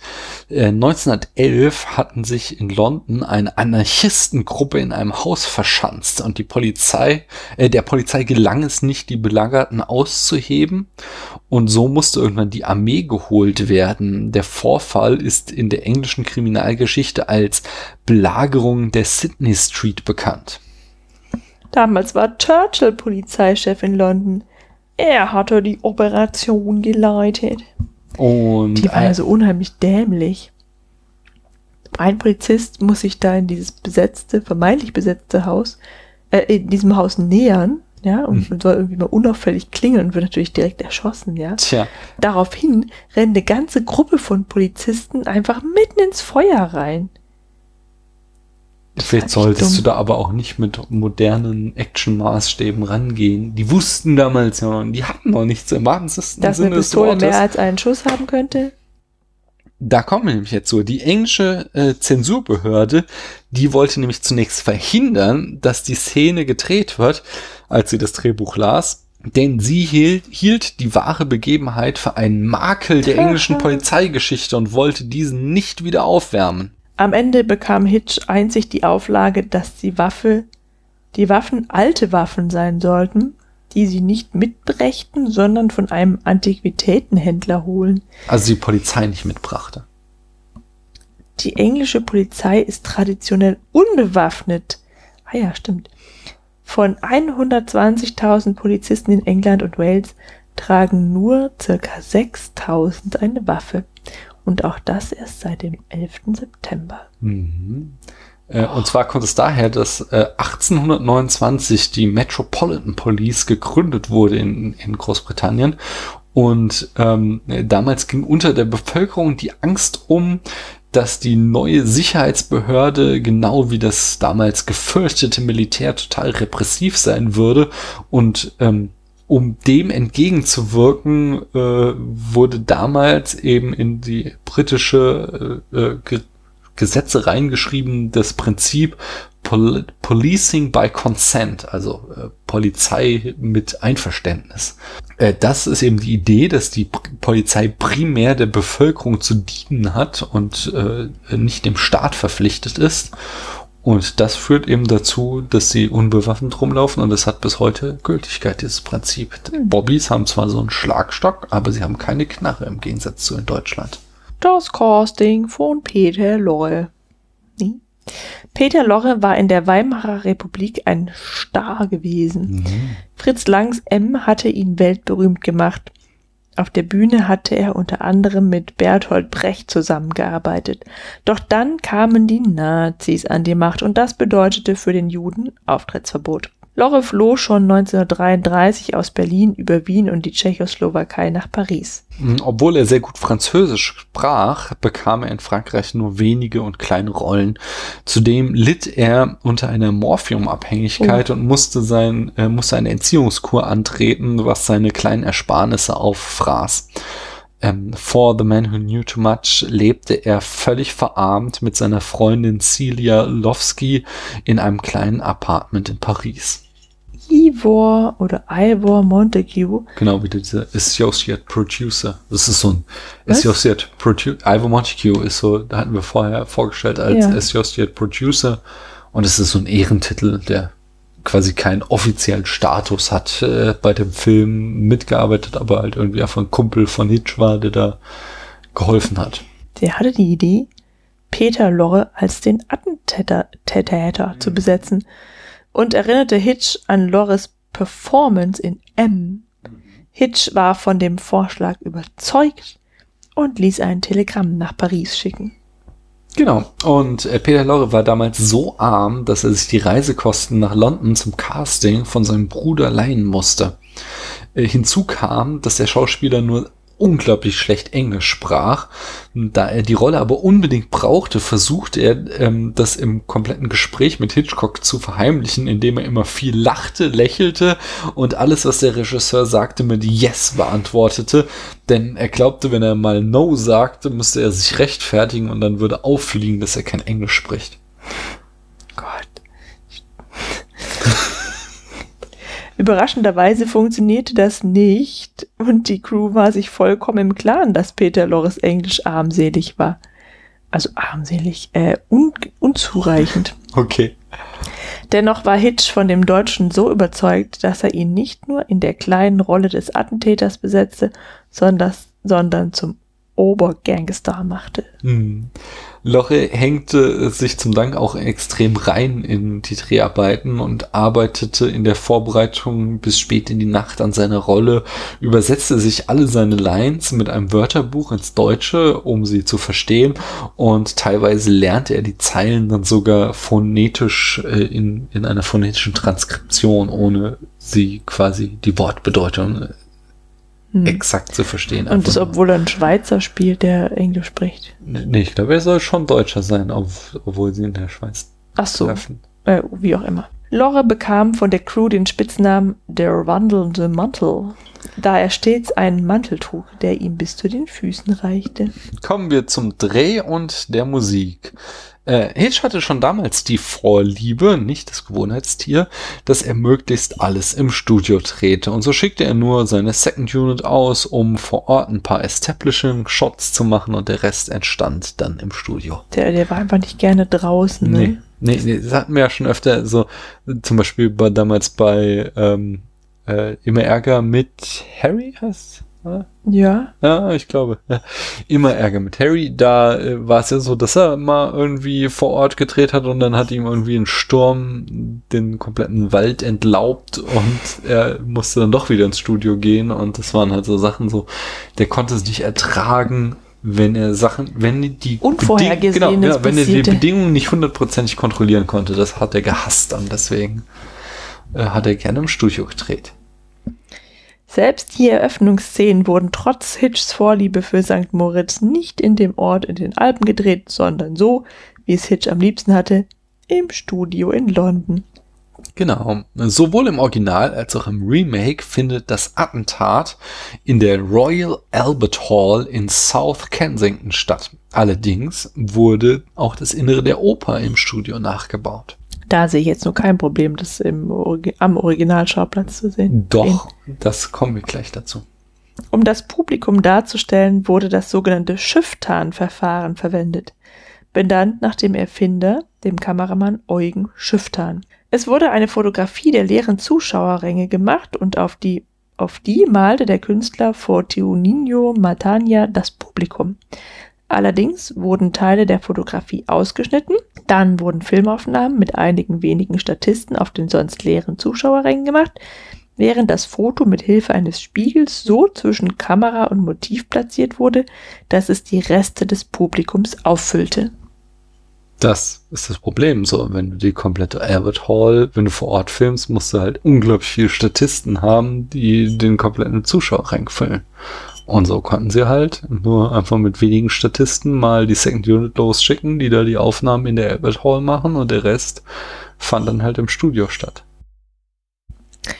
Extra für diesen Film schrieb der australische Komponist Arthur Benjamin die Stormclouds Cantata, die perfekt auf die Attentatsszene abgestimmt ist. Sie kommt daher auch im Remake zum Einsatz. Da der Tonfilm gerade erst erfunden worden war, hat der Film außer dem und dem Abspann keine extra diegetische Musik. Ähm, der Stand der Technik erforderte es eben, dass sämtliche Musik live am Set eingespielt wurde. Zum Beispiel ist das im Film die Tanzmusik am Anfang in St. Moritz oder auch die Stormcloud-Kantata in der ja, gefakten Royal Albert Hall dann kommen wir doch zum filmischen Erzählen. Ähm, die erste Szene finde ich hier tatsächlich relativ unspektakulär, oder? Wir, wir starten bei diesem Skispringen. Ach so. Ähm, da ist jetzt irgendwie nichts dabei, was mich irgendwie oh, die war krass. hat. Doch, oh, mich okay. total. Erzähl. ja, aber im negativen Sinne. Mhm. Der, also der Ton, das war echt unglaublich schlecht einfach, weil ähm, es passiert ein Unfall, weil der Skispringer, der ja auch ein Spion ist, wie wir später erfahren, äh, irgendwie auf die Tochter, die entführt wird, zurast, die, Die Dem Hund- Baby ist, wie man sieht. ja, die dem Hund hinterherläuft, der irgendwie vom Arm gehopst ist, ja. Und irgendwie der Skispringer hat halt irgendwie so ein gutes Herz und mag die Kleine auch und deswegen lässt er sich irgendwie fallen und also ach, da gibt's eben diesen Unfall, ja, bei der, bei dem das Kind und der Hund aber irgendwie nicht getroffen werden. Und als da irgendwie die Menschen da alle so übereinander purzeln im Zuge dieses Sturzes, dass der Ton so ganz merkwürdig, also es hat sich einfach überhaupt nicht echt und total unpassend kommt- angehört. Okay, aber das ist wie wir jetzt schon festgestellt haben, der Tonfilm ist erst vor fünf Jahren erfunden Ja, worden. aber das war wie, das, das hat wieder so nachvertont, aber voll schlecht nachvertont geklungen. ja, natürlich. Es war ganz merkwürdig. Ja, aber das ist halt so, das ist so, als würdest du halt irgendwie sagen, ein Computerspiel aus dem Jahr 1981 hatte echt noch keine gute 3D-Grafik. So. Es ist, das ist halt, also das finde ich halt irgendwie keinen validen Vorwurf, weil sie haben es halt gerade erst erfunden. Das war Naja, aber halt es hat mich halt so. rausgerissen aus der Okay. Illusion. Das ist, das ist ein valider Kritikpunkt, aber ich finde, das kann man halt dem Medium schlecht, äh, also, also, ich kann, ich kann verstehen, dass sich das gestört hat, aber ich finde, halt, man kann es dem Film nicht anrechnen, sondern äh, eigentlich müssten wir dann halt irgendwie 20 Filme aus diesem Zeitraum gucken und dann unsere Sehgewohnheiten an, entsprechend angepasst haben und dann könnten wir das Naja, aber der beurteilen. Rest des Films war ja nicht so. Ja, ja, vielleicht hast du dich dann auch ein bisschen mehr dran gewöhnt. Also es gab schon auch später mal, also wie ich schon sagte, wir haben halt auch den Ton extrem laut gedreht und so. Es, es war schon so, dass der Ton immer so ein bisschen grenzwertig war, aber das waren halt einfach irgendwie so die technischen Gegebenheiten. Ja, und es war eben, das hatte ich ja schon erwähnt, das war alles irgendwie so schwer nachvollziehbar oder schwer verständlich. Ja, lass uns da doch mal einsteigen. Genau. War, was genau war denn schwer nachvollziehbar? Ja, wenn das irgendwie so einfach zu sagen wäre. Ich habe es ja nun mal nicht verstanden. Darf ich einen Erklärungsversuch geben? Jo. ähm, der Film, ich habe so einen schönen Text gelesen, der hieß es, es ist der erste Film, in dem Hitchcock mit sogenannten Set Pieces arbeitet.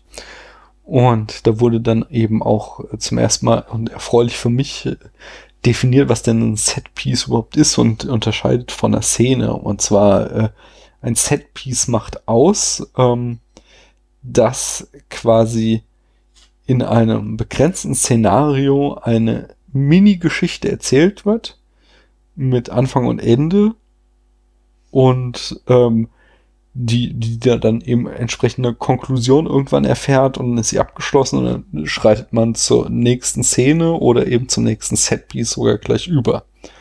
Und äh, damit arbeitet Hitchcock hier konsequent ein Setpiece nach dem anderen. Ein, ein klassisches Beispiel für so ein Setpiece ist eine Autoverfolgungsjagd. Die hat irgendwann Anfang und irgendwie endet diese Autoverfolgungsjagd. Und wenn sie vorbei ist, hast du so ein in sich abgeschlossenes Mini-Drama in diesem Film, was halt eigentlich eine geschlossene Narration ist, was sich aber in irgendeiner Form ähm, äh, ja in, ins Gesamtnarrativ eingliedern muss. Das Problem ist, wenn du mit Set Pieces arbeitest, dass so ein äh, Perlenketteneffekt auftreten kann. Es gibt so einen schönen Vortrag von äh, den, den Machern von South Park, die äh, der nicht zuletzt berühmt ist, weil er auch bei Every Frame a Painting so einem wirklich tollen YouTube-Channel mal irgendwann erwähnt wird, ähm, wo die erklären so, äh, dass sie, als sie anfingen von South Park, äh, lernen mussten, dass man Geschichten nicht erzählt und dann und dann und dann und dann, sondern dass man halt irgendwie eine Geschichte schreiben muss. Das geschah, aber dann geschah das und das führte dazu weil wenn man immer nur so und dann und dann Geschichten erzählt, das halt unglaublich ermüdend wirkt. So, äh, das ist so dieses Bibelschema. Also die Bibel wirkt irgendwie immer so langweilig, weil sie dieses und dann und dann und dann hat. Und das eben bei so Set Pieces hat das eben auch ganz stark den Effekt, dass du das Gefühl hast, so du kriegst so eine kleine Mini-Geschichte erzählt, wie, oh, jetzt sind sie in St. Moritz und dieser Tanz und der Typ wird ermordet und irgendwie muss der sich da wieder aus äh, den Verdacht rausfädeln, äh, der Typ, äh, der Mann, äh, aber dann kommt die nächste Szene und die wirkt so ein bisschen losgelöst, also das nächste Setpiece. was wieder in sich geschlossene, gute Narration erzählt, aber die Verbindung ist so ein bisschen holprig und ähm, es gibt halt so verschiedene Strategien, um solche Setpieces zu verbinden. Das eine ist halt erstmal die, die, dass es eine Antwort auf die Frage geben muss, warum ähm, denn diese ganzen einzelnen Setpieces stattfinden. Das versucht Hitchcock halt eben mit der Begründung, ähm, ah ja, das Kind ist halt entführt und die müssen jetzt äh, das Spiel mitspielen. Wir können nicht zur Polizei gehen, weil sie halt eben ihr Kind retten wollen. Und ähm, das andere ist, dass man halt auch irgendwie so versucht, narrativ irgendwie eine Begründung zu finden äh, in, in der Erzählung, die die Geschichte voranbringt, die halt irgendwie so einen roten Faden bildet. Und das versucht Hitchcock hier eben mit diesem Zettel, auf dem diese Rätsel stehen, die äh, sie nacheinander lösen müssen, um quasi das Attentat zu verhindern und die Tochter zu retten. Und ich glaube, genau dieser Zettel, der halt sehr kryptisch ist, der ist so die, der Schwachpunkt des Films.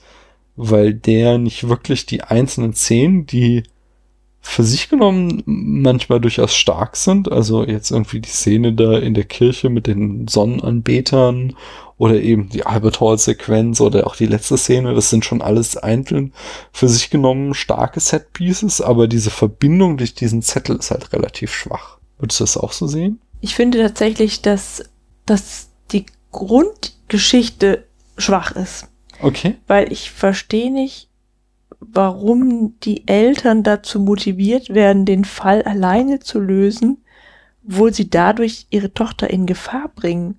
Und es auch mehrmals vorkommt, dass der äh, Peter Lorre, der da Abbott heißt, sagt so, ihr müsst jetzt mitmachen, sonst stirbt die Tochter. Oder mhm. du machst jetzt das oder lässt das, sonst siehst du deine Tochter nie wieder. Und die setzen sich immer darüber hinweg, und die Verbrecher, der, die machen der Tochter irgendwie nichts. Also ich weiß nicht, welchen Anlass das Ehepaar hat, das Verbrechen irgendwie aufzuhalten. Ich meine, das spricht ja für sie, mhm. aber normalerweise würde ich sagen, tendieren Eltern eher dazu, einfach auf die Forderungen der Entführer einzugehen, um äh, das, das Leben und das Wohlbefinden ihres Kindes nicht so weiter zu gefährden. Ja. Und das machen die ja halt nicht, sondern die, die riskieren es halt immer. Also mhm. die Frau ist irgendwie im Konzertsaal und weiß, ähm, so, hier wird gleich gerade gleich jemand erschossen, aber ich darf nichts sagen, sonst wird meiner Tochter was passieren und dieser Konflikt macht sie völlig fertig, ja. Mhm. Und sie hält es dann nicht mehr aus und schreit dann, um doch wieder das Attentat zu verhindern. Mhm. So, was, wie gesagt, das ist total edel von ihr, aber ich verstehe es halt nicht, weil ich glaube, dass die meisten Mütter und Väter dann halt leider sich für das Kind entscheiden würden. Also, ne, also. Finde ich super spannend, dass du das ansprichst, ähm, weil das irgendwie so mittendrin in dieser äh, berühmten vom Troja-Alert geklauten Frage, worum geht's wirklich?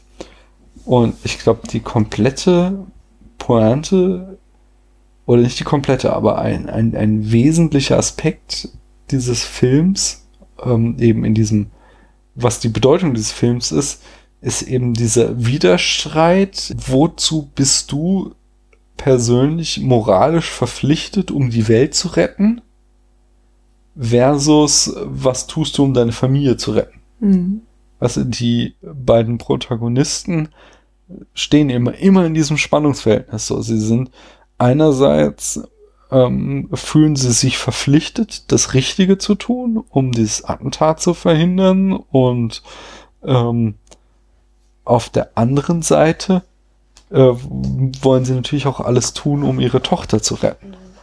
Und in diesem Spannungsverhältnis steht halt eben jede ihrer Handlungen und äh, da entscheiden sie sich offensichtlich häufiger, äh, jetzt wie du es interpretiert hast, zu, vollkommen zu Recht, dass sie äh, sich irgendwie für das, für das allgemeine Wohl entscheiden und glauben, sie müssen dann doch noch einen Schritt weitergehen. Sie sind nicht bereit, halt ihr Kind komplett zu opfern und zur Polizei zu gehen, so dass es halt in meiner Interpretation jetzt dann eben Peter Lorre und seine Gang sie, sie umbringen.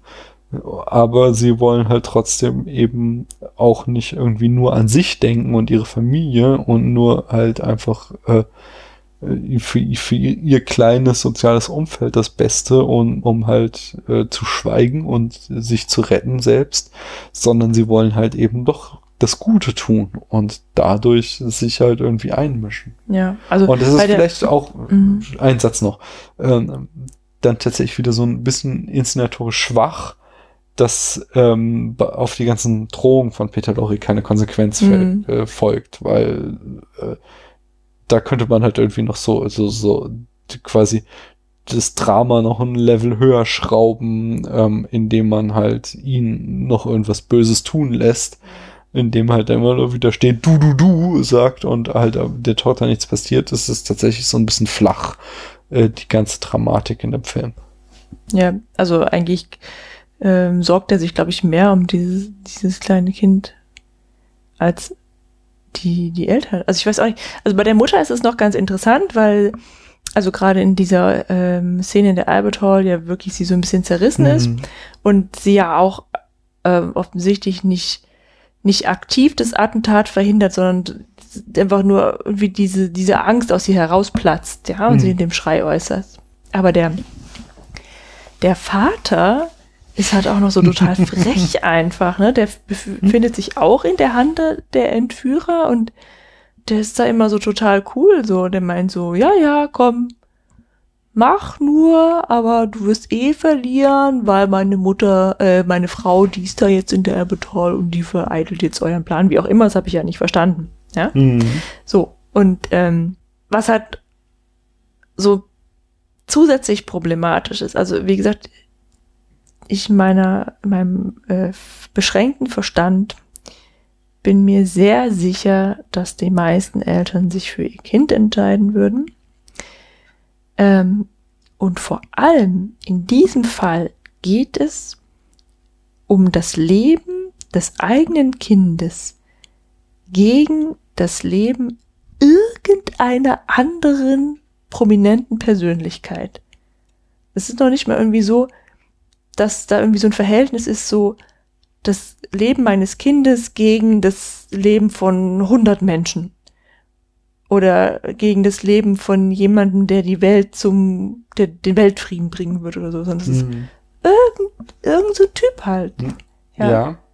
Oder ah. wird es irgendwie erklärt, wer das ist? Das ist irgendwie ein. Das ist ein Botschafter. Ja. Aber gut. ich glaube, da ähm, da schaffen wir es jetzt gerade nicht, die Transferleistung äh, der Brisanz des äh, Veröffentlichungsjahr, äh, die uns bewusst zu machen. Weil der Film ist seit 1934 erschienen und es ist halt nicht ohne Grund, dass der Oberbösewicht ein Deutscher ist. Und dass äh, hier das ist der zweite, quasi der zweite wichtige Punkt, worum es wirklich geht, ist, dass es so, ähm, der, der Mann nicht so viel wusste, als ein erster Film von äh, dem politischen Hitchcock gilt. Das ist auch so eine Reihe, die ich gerne, wenn wir das Remake besprochen haben, was wir gerne als nächstes machen, dass wir uns danach mal so die ganzen Kriegsfilme von Hitchcock angucken. Also, also nicht, er hat keinen wirklichen Kriegsfilm gedreht, aber er hat halt während des Kriegs Filme gedreht, die sich ähm, mit der mit dem Fortschreiten der Jahre immer stärker äh, gegen Nazi-Deutschland positioniert haben. Und hier ist so ein ähm, erster Film, wo es so ganz seicht noch angedeutet wird, aber wir haben so ein, ähm, ich habe so an, einer Stelle gelesen, der Film, der strahlt so eine Englishness aus, so einfach dieses Selbstverständnis äh, der Briten. Ähm, es gibt so eine Ordnung der Welt und die haben wir aufrechtzuerhalten. Das ist unsere Aufgabe. Ähm, man, dass so ein Diplomat, also dass es Diplomaten gibt, die sich unterhalten und irgendwie dafür den Weltfrieden sichern, das ist schon immer so gewesen und wir haben dafür zu sorgen, dass nicht irgendjemand dahin kommt und einfach mal so einen Diplomaten abknallt, weil wo kommt man dahin, wenn sowas passieren würde? Und dass da halt jetzt irgendwie der Deutsche mit seiner Gangstertruppe ankommt und versucht halt quasi so diese Weltordnung zu zerstören, indem er dann Attentat auf einen Diplomaten in London verübt. Das ist halt eine ganz krasse Anspielung auf Nazi-Deutschland gewesen, was er noch unterstreicht eben mit dieser Szene in dieser äh, Sonnenanbeterkirche. Also es gibt halt so eine Sekte, ähm, wo sie da so reinstolpern im Voll, äh, im Zuge ihrer Untersuchung, äh, ihrer, ihrer Nachforschung, äh, wo halt irgendwie da Leute sind, die da so einem Sonnenanbeterkult folgen und im äh, Zuge äh, der weiteren Plotentwicklung stellt sich halt heraus, dass äh, Peter Lorre der Anbeter ist, äh, der, äh, nicht der Anbeter, sondern der Boss ist. Und das ist halt für das Publikum in den 30ern war das eine ganz klare Anspielung eben auf äh, die deutsche äh, irrationale Verehrung von Hitler, so, dass die halt ihn, äh, auch weil ja die Nazis da die ganze Zeit sowas völkisch äh, esoterisches hatten, da irgendwelche ja, das, alten äh, germanischen Kulte wieder auferstehen lassen Hakenkreuz, haben. Das, äh, das Sonnen. Genau. Und sowas halt, dass sie da halt einfach ähm, Hitchcock hier bewusst Anspielungen einbaut, um Peter Lorre eben als äh, quasi Hitler-Verschnitt oder eben als Nazi ähm, darzustellen und als Gefährdung für die Weltordnung. Dafür ist er viel zu sympathisch. Ja, Peter Lorre ist halt einfach ein unglaublich geiler Schauspieler. Ja, der spielt aber auch so ein Gentleman. Ja, natürlich. Aber es ist trotzdem, also, es ist ja immer, wenn man irgendwie eine Metaphorik in einen Film einbaut, ist nicht eins zu eins, sonst wäre es ja total plump. Und wenn du halt jetzt irgendwie da einen Propagandafilm machen würdest, Hitler so ist böse, so lass ihn uns umbringen, genau, dann, dann würde ja keiner mehr Spaß dran haben. Aber es geht ja einfach nur darum, dass er hier vordergründig uns einen Thriller bietet, aber auf der Hintergründigkeit eben dieses, was du sagtest eben, was total unverständlich ist, dass sie da irgendjemanden retten, aber es geht halt einfach im Grunde darum, die Welt zu retten, wie sie existiert. Und man kann nicht einfach hingehen und Diplomaten umbringen, weil Diplomaten haben Diplomatenstatus und sind dafür da, um zwischen Nationen den Frieden zu sichern. Und da ist ein deutscher äh, Akrozwerg, der halt versucht hier die ganze Weltordnung durcheinander zu bringen und die Deutschen raffen es nicht und beten ihn halt an wie so ein Sonnengott. Und das ist so eine zweite echt extrem wichtige Message, die so in dem Film rauskommt, die äh, die noch nicht so sehr an der Oberfläche liegt, sondern die hat er so unterschwellig, lässt er die mitlaufen. Deswegen, ich würde gern abgelesen, ähm, dass das in den folgenden Jahren in Filmen noch wesentlich massiver wurde, was er da inszeniert hat. Also der, der wichtigste Film in dieser Reihe muss Lifeboat sein, der komplett in so einem Rettungsboot spielt, in dem irgendwie in Drama stattfindet, halt, in dem verschiedene Leute Positionen eintreten, äh, vertreten, die du quasi identifizieren kannst, wohl mit den verschiedenen Positionen von verschiedenen Nationen im Zweiten Weltkrieg. Und ähm, so ist halt einfach, dass dies aber der erste Film war von Hitchcock, der politisch wurde und ihn auf so eine Laufbahn geschickt hat, um sich immer mehr gegen Nazi-Deutschland zu positionieren. Und das finde ich schon ziemlich spannend und erklärte, glaube ich, so ein bisschen diese Fragezeichen, oder? Ja, aber es ist halt ein bisschen viel, was man sich dann hätte anlesen müssen, um das irgendwie gut zu finden, was im Film passiert. Für unsere heutige ähm, Zeit. Also ich glaube, im Jahr 1934 waren die Symbole leichter zu erkennen als für uns heute. Aber mhm. ähm, es sind ja trotzdem immer noch zweierlei. Ich gebe dir recht, dass es äh, man kann ja das gut finden, dass er diese Message eingebaut hat, aber trotzdem kann ja die Inszenierung nicht gut sein. Weißt du? Mm, und ich ja. finde ja nach wie vor, das ist halt ein sehr guter Kritikpunkt von dir, dass äh, diese Familie einfach viel zu leichtfertig mit dem Leben ihrer Tochter umgeht, um die Welt, wie sie ist, zu retten. Mhm. Krass war auch, wie die Mutter am Ende, als das Kind auf dem Dach ist, reagiert. Also ich meine, das war auch irgendwie sehr stark von ihr, dass sie dann den Kerl, der ihre Tochter schnappen wollte, dann einfach mal erschossen hat. Und das ist, finde ich, wieder ein sehr cooler Aspekt von dem Film, dass äh, wir ja auch öfter mal so bei Hitch irgendwie eine Augenbraue hochgezogen haben, was seine Inszenierung von Frauen angeht. Aber hier macht er von Anfang bis Ende äh, eindeutig klar, wer die Hosen anhat, sag ich mhm. mal. Also, weil der Film, also, das stehe ich ja sowieso total drauf, wenn Filme so Klammern haben. Und hier ist es halt, der Film beginnt damit, dass Jill, äh, also nicht die erste, aber die zweite Szene, Jill ist halt so beim Tontaubenschießen und wird von Peter Lorre abgelenkt, äh, so dass sie die Tontaube äh, fehlt.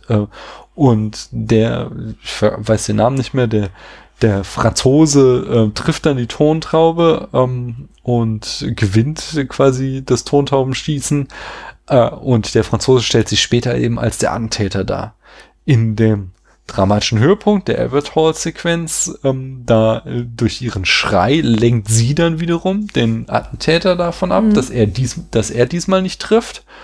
Und äh, im letzt, in der letzten Szene schnappt sie sich dann das Gewehr, um nochmal ähm, äh, quasi ihren Fehler vom Anfang auszubügeln, um dann den äh, Franzosen, den Attentäter zu erschießen. Der direkt neben ihrer Tochter genau, steht. Genau, der sie Tochter gerade als menschliches Schutzschild schnappen möchte.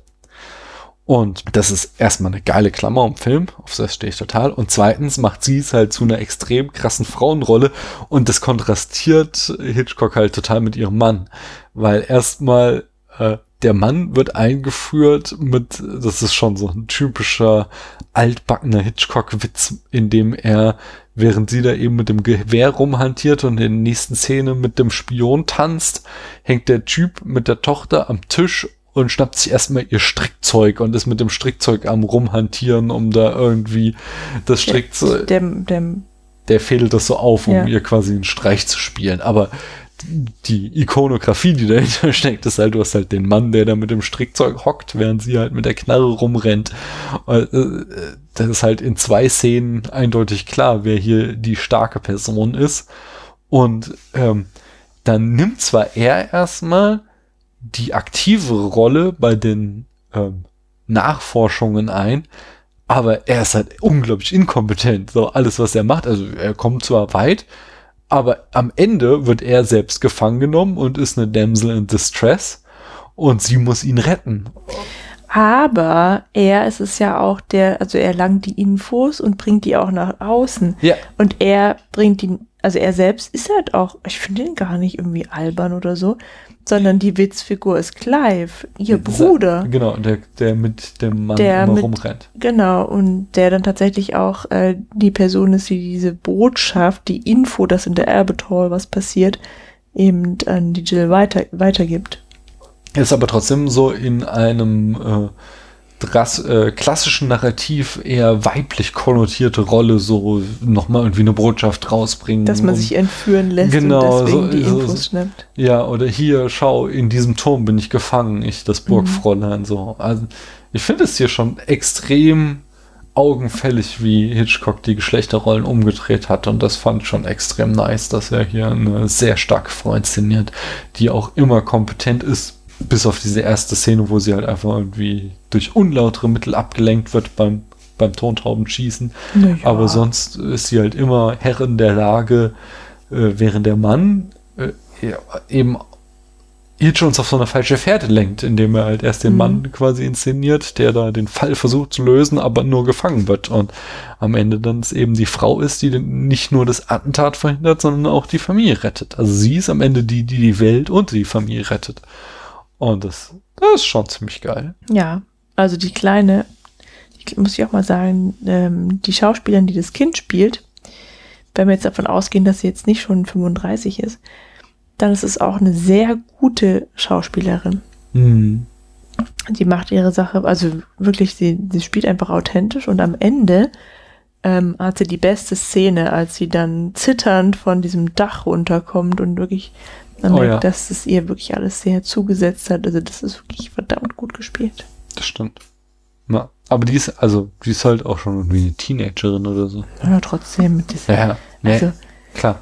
Ich weiß, also ganz ehrlich, ja, ich frage mich, liegt es daran, dass es in den USA wie mehr Menschen gibt und deswegen auch äh, die, die, Prozentzahl an, an Kindern, die Schauspielern können, vielleicht einfach äh, größer ist als die in Deutschland, aber wenn du dir diese, diese Serien oder was oder Fernsehfilme anguckst, in denen Kinder mitspielen, die sind so, also unerträglich einfach. Mhm. Und dann gibt es halt aber auch Filme, die dann tatsächlich halt mehr aus den USA stammen, in denen die halt einfach ganz normal schauspielern können. Ja? Mhm.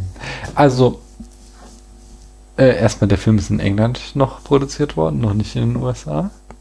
Und, Hervorragend. Ja, Mhm. und zweitens, tatsächlich ist halt das auch immer noch so eine Nachwirkung der Nazis, nicht? Dass die halt einfach, Deutschland war the place to be in den 20ern. Es war neben den USA der geilste Filmstandort der Welt. Und die Nazis haben halt einmal komplett diese kom komplette Tradition äh, zerstückelt, indem sie halt die sehr stark jüdisch äh, dominierten ähm, Künstlerszene. genau rausgetrieben hat, aber halt ja auch selbst die, ähm, da kommen wir jetzt auch der, einer der nächsten Folgen, wenn wir über Glorious Bastards sprechen, dann, dann wird es auch so ein Thema sein, ähm, dass sie, dass sie halt einfach selbst die ähm, die, die christlichen Deutschen, die halt keine Juden waren, ähm, äh, einfach auf Linie gebracht haben und denen dann ihre Kreativität ausgetrieben haben und die halt auch nur noch Propagandafilme drehen durften und sie damit halt einfach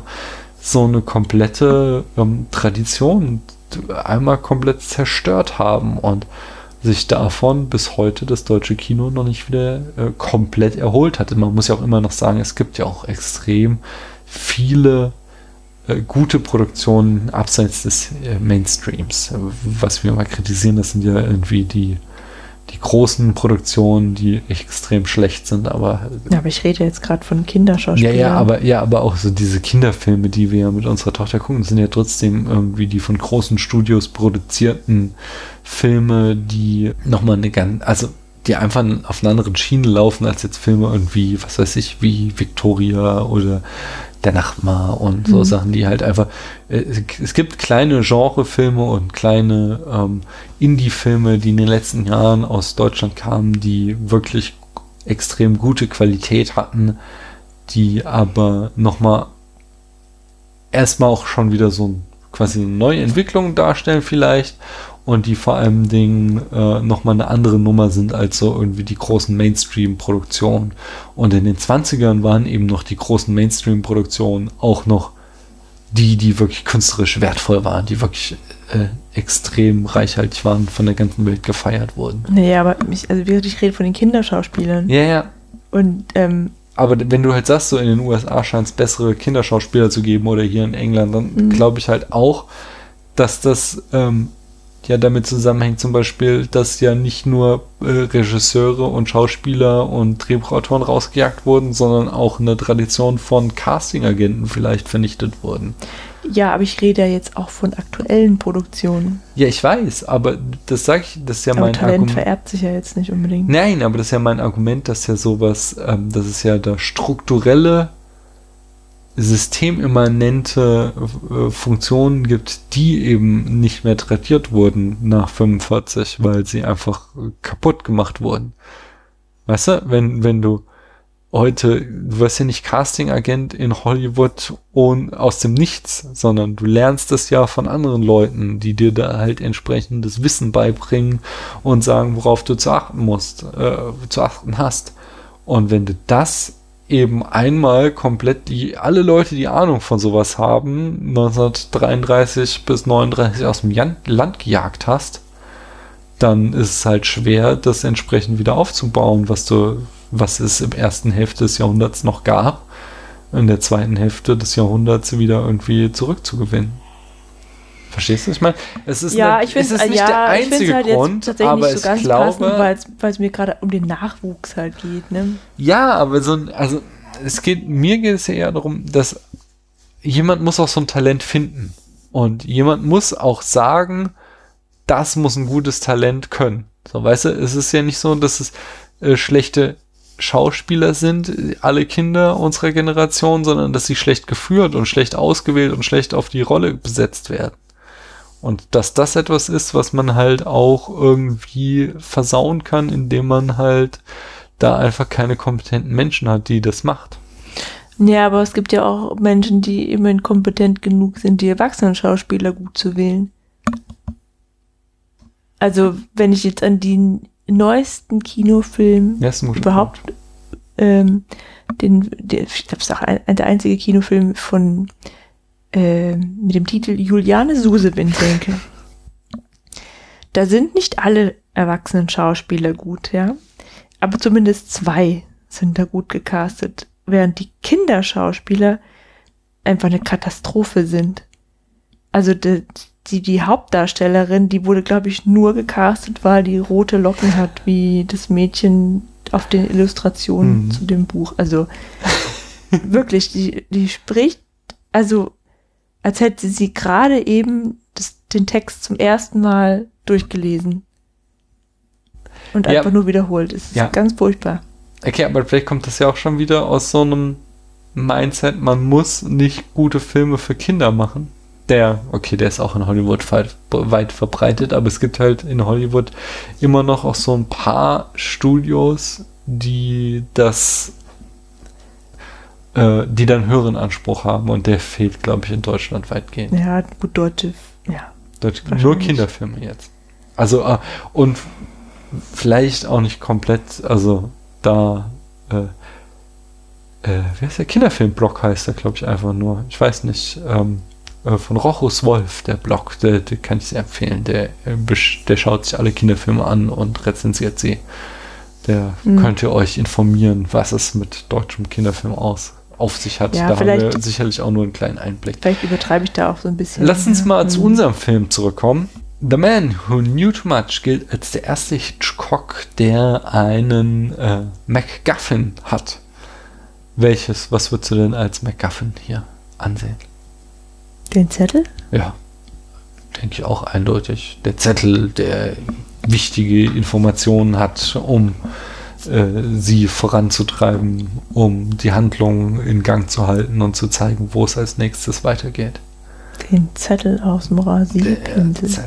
Und wo wir äh, Da, also Ja. jetzt klar, total wichtig für die Zusammensetzung der Perlenkette und als MacGuffin. Aber weißt du, die drei Infos, die da drauf waren, die hätte der sich auch einfach merken können und den Zettel runterschlucken oder so. Ja, das War jetzt auch nicht so wichtig, den in der Bürste zu verstecken und aufzubewahren. Und dann, wenn wir schon bei Hitchcock Trademark sind, wo ist denn sein Cameo? Irgendwo auf der Straße.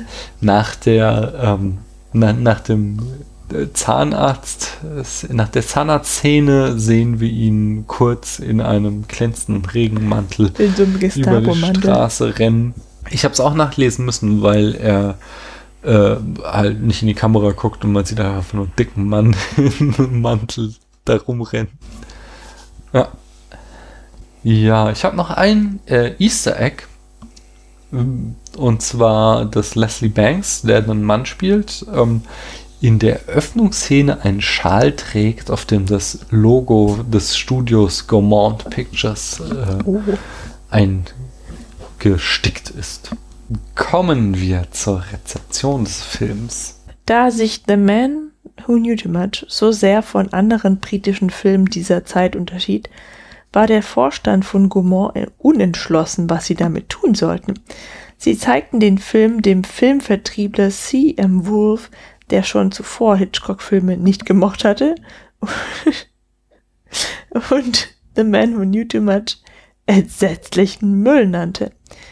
The Man Who Knew Too Much sollte schon in der Schublade verschwinden, da setzte sich Ivor Montague beim Vorstand dafür ein. Auch Produzent Michael Balcon, der gerade in den USA war, schickte ein zorniges Telegramm, also quasi ein Heuler, dass The Man Who Knew Too Much in die Kinos kommen müsse. Am Ende kam ein sehr schlechter Kompromiss heraus. The Man Who Knew Too Much wurde eine Woche lang in Londoner Kinos als Teil eines Double Features gezeigt. Bei dies, ach so, mit welchem anderen Film denn eigentlich? Äh, mit, mit einem amerikanischen Film. Ich habe den Titel mir nicht gezeigt, Ach so. äh, gemerkt. Aber halt auch irgendwie als Vorfilm quasi. Ja, besser als als zweiter Film, oder? Das schon Nee, gut. nee, ist, äh, ich weiß jetzt nicht in welch. Also er, er war quasi der schwächere der beiden Filme, so vergessenswert. Eine Woche und dann soll es vorbei sein. Bei diesen Aufführungen erhielt The Man Who Knew Too Much überschwängliche Reviews und die Erfolgsgeschichte begann. Genau, der Film wurde zu Hitchcocks größtem englischen Filmerfolg.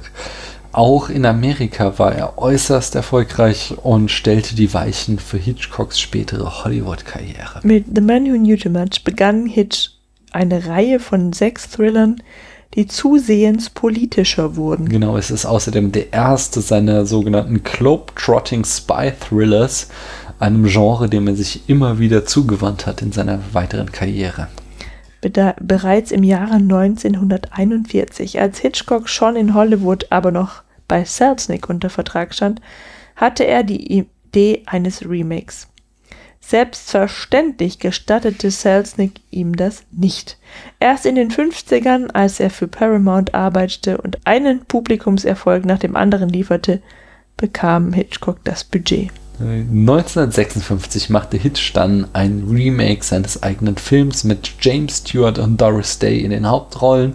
Hitch selbst nannte im Interview mit Truffaut, äh, die, äh, er sagte zu den beiden Filmen, Let's say, let's say the first version is the work of a talented amateur and the second was, the ma was made by a professional. Mhm. Mhm. Den zweiten haben wir noch nicht gesehen, aber beim ersten würde ich zustimmen. Die Rechteinhaber verlängerten das Copyright von The Man Who Knew Too Much nicht.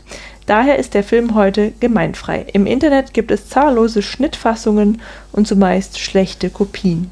Beim archive.org könnt ihr eine relativ gute, die haben wir jetzt auch angeguckt, war auf jeden Fall von der Spielzeit genau so lang, wie es sein sollte. Also es fehlte nichts und ähm, es, es, es war von der Bildqualität auch auf jeden Fall solider, oder? Ja. Mhm. Ich komme zu den Preisen und Bestenlisten. 1935 erhielt Hitchcock die Goldmedaille des Institute of Amateur Cinem mhm. Cinematographers als bester Regisseur des Jahres. Und wir haben noch ein paar Zitate und Referenzen. Nämlich zum Beispiel in Oliver Twist von 1948. Ein gewisser Sky nimmt Oliver als menschliches Schutzschild und wird dann trotzdem von einem Polizisten erschossen. Die Inszenierung erinnert stark an The Man Who Knew Too Much. Ähm, bei Schirmscham und Melone in der Folge The Bird Who Knew Too Much haben wir natürlich eindeutig eine Titelreferenz. Und wo werden auch immer wieder Filme zitiert? Äh, hier im Spätfilm? Richtig. Und bei den Simpsons. Ah. The Boy Who Knew Too Much von 1994 ist eine Episode.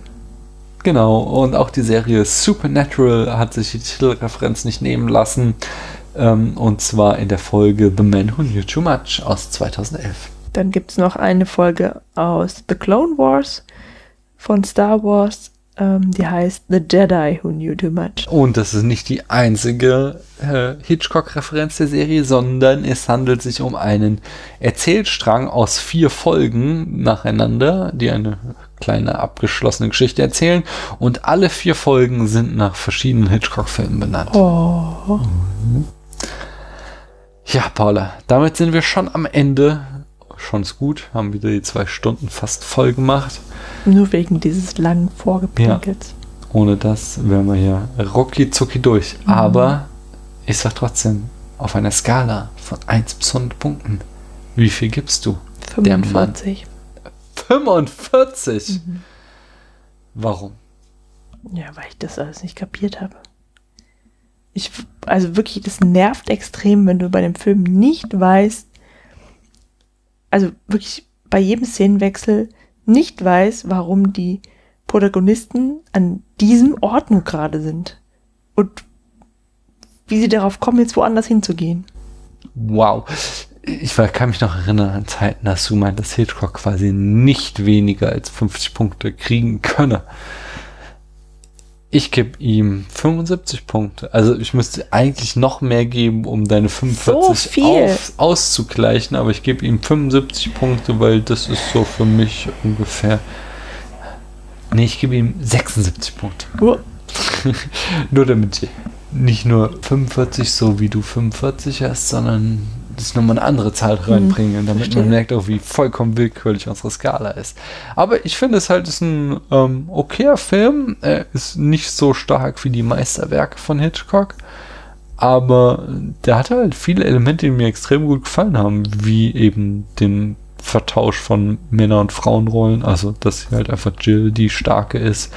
Mir hat die Klammer um den Film, darauf stehe ich total. Mir hat dieser Subtext mit ähm, dem Kritik an Nazi-Deutschland gefallen, genauso mit diesem äh, ein ethischer Konflikt zwischen Familie und Welt. Das finde ich auch etwas, was einfach sehenswert und ist. Und so, ja, hatte der einige. Er hatte auch teilweise, da sind wir jetzt gar nicht so drauf eingegangen, aber er hatte immer wieder starke Bilder, die eben ähm, auch stark so an diese Stummfilmphase von Hitchcock erinnern. Ich, äh, ähm, ich sage jetzt nur so eins zum Beispiel, wie so eben am Anfang der Spion erschossen wird und es dann eben so ein Loch in der Fensterscheibe gibt und so alle so da drauf zeigen und wir so einen Shot haben, wo so die ganzen Finger auf dieses Loch in der Fensterscheibe zeigen. Das war einfach eine coole Einstellung und sowas hatten wir immer wieder in dem Film.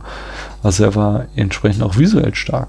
Und er hatte Schwächen, das gestehe ich ein, deswegen ist es kein ganz großartiger Hitchcock, der irgendwie in die Nähe der 100 Punkte kommt, aber 75 Punkte. Ein durchaus solider Hitchcock-Film, da bin ich dabei. Ja, uns bleibt nur noch, äh, euch zu bedanken, dass ihr es mal wieder so lange mit uns ausgehalten habt. Wenn euch nicht äh, ganz gleichgültig ist, was wir hier machen, dann könnt ihr einerseits natürlich gerne ähm, Kommentare schreiben bei uns. Ich ne, muss dann jeden Tag beantworte ich einen Kommentar. Es wird dann, äh, also auf jeden Fall kriegt ihr eine Antwort von mir. Mein äh, mein, mein Spiel Habitica verlangt, dass ich jeden Tag einen Kommentar beantworte. Deswegen gebt mich nicht auf, sondern schreibt weiter Kommentare. Und außerdem könnt ihr, wenn ihr uns richtig geil findet, auch noch zum Beispiel bei äh, iTunes eine Bewertung schreiben. Und dann werden wir vielleicht noch für Leute bekannt, die uns bis jetzt noch nicht kennen. Das ist ja vielleicht auch nicht ganz so schlecht. Und wenn ihr total crazy seid, dann dürft ihr uns natürlich auch gerne was schicken, so wie Max das gemacht hat. Aber am liebsten haben wir es natürlich, wenn ihr auch beim nächsten Mal wieder einschaltet. Und daher sagen wir jetzt bis dahin. Tschüss. Ich wollte nochmal Danke sagen an Max. Ich weiß nicht, ob ich das vorhin getan habe. Das Und auf Wiedersehen. Äh, hören. Von mir auch auf jeden Fall danke. Macht's gut und hört sich.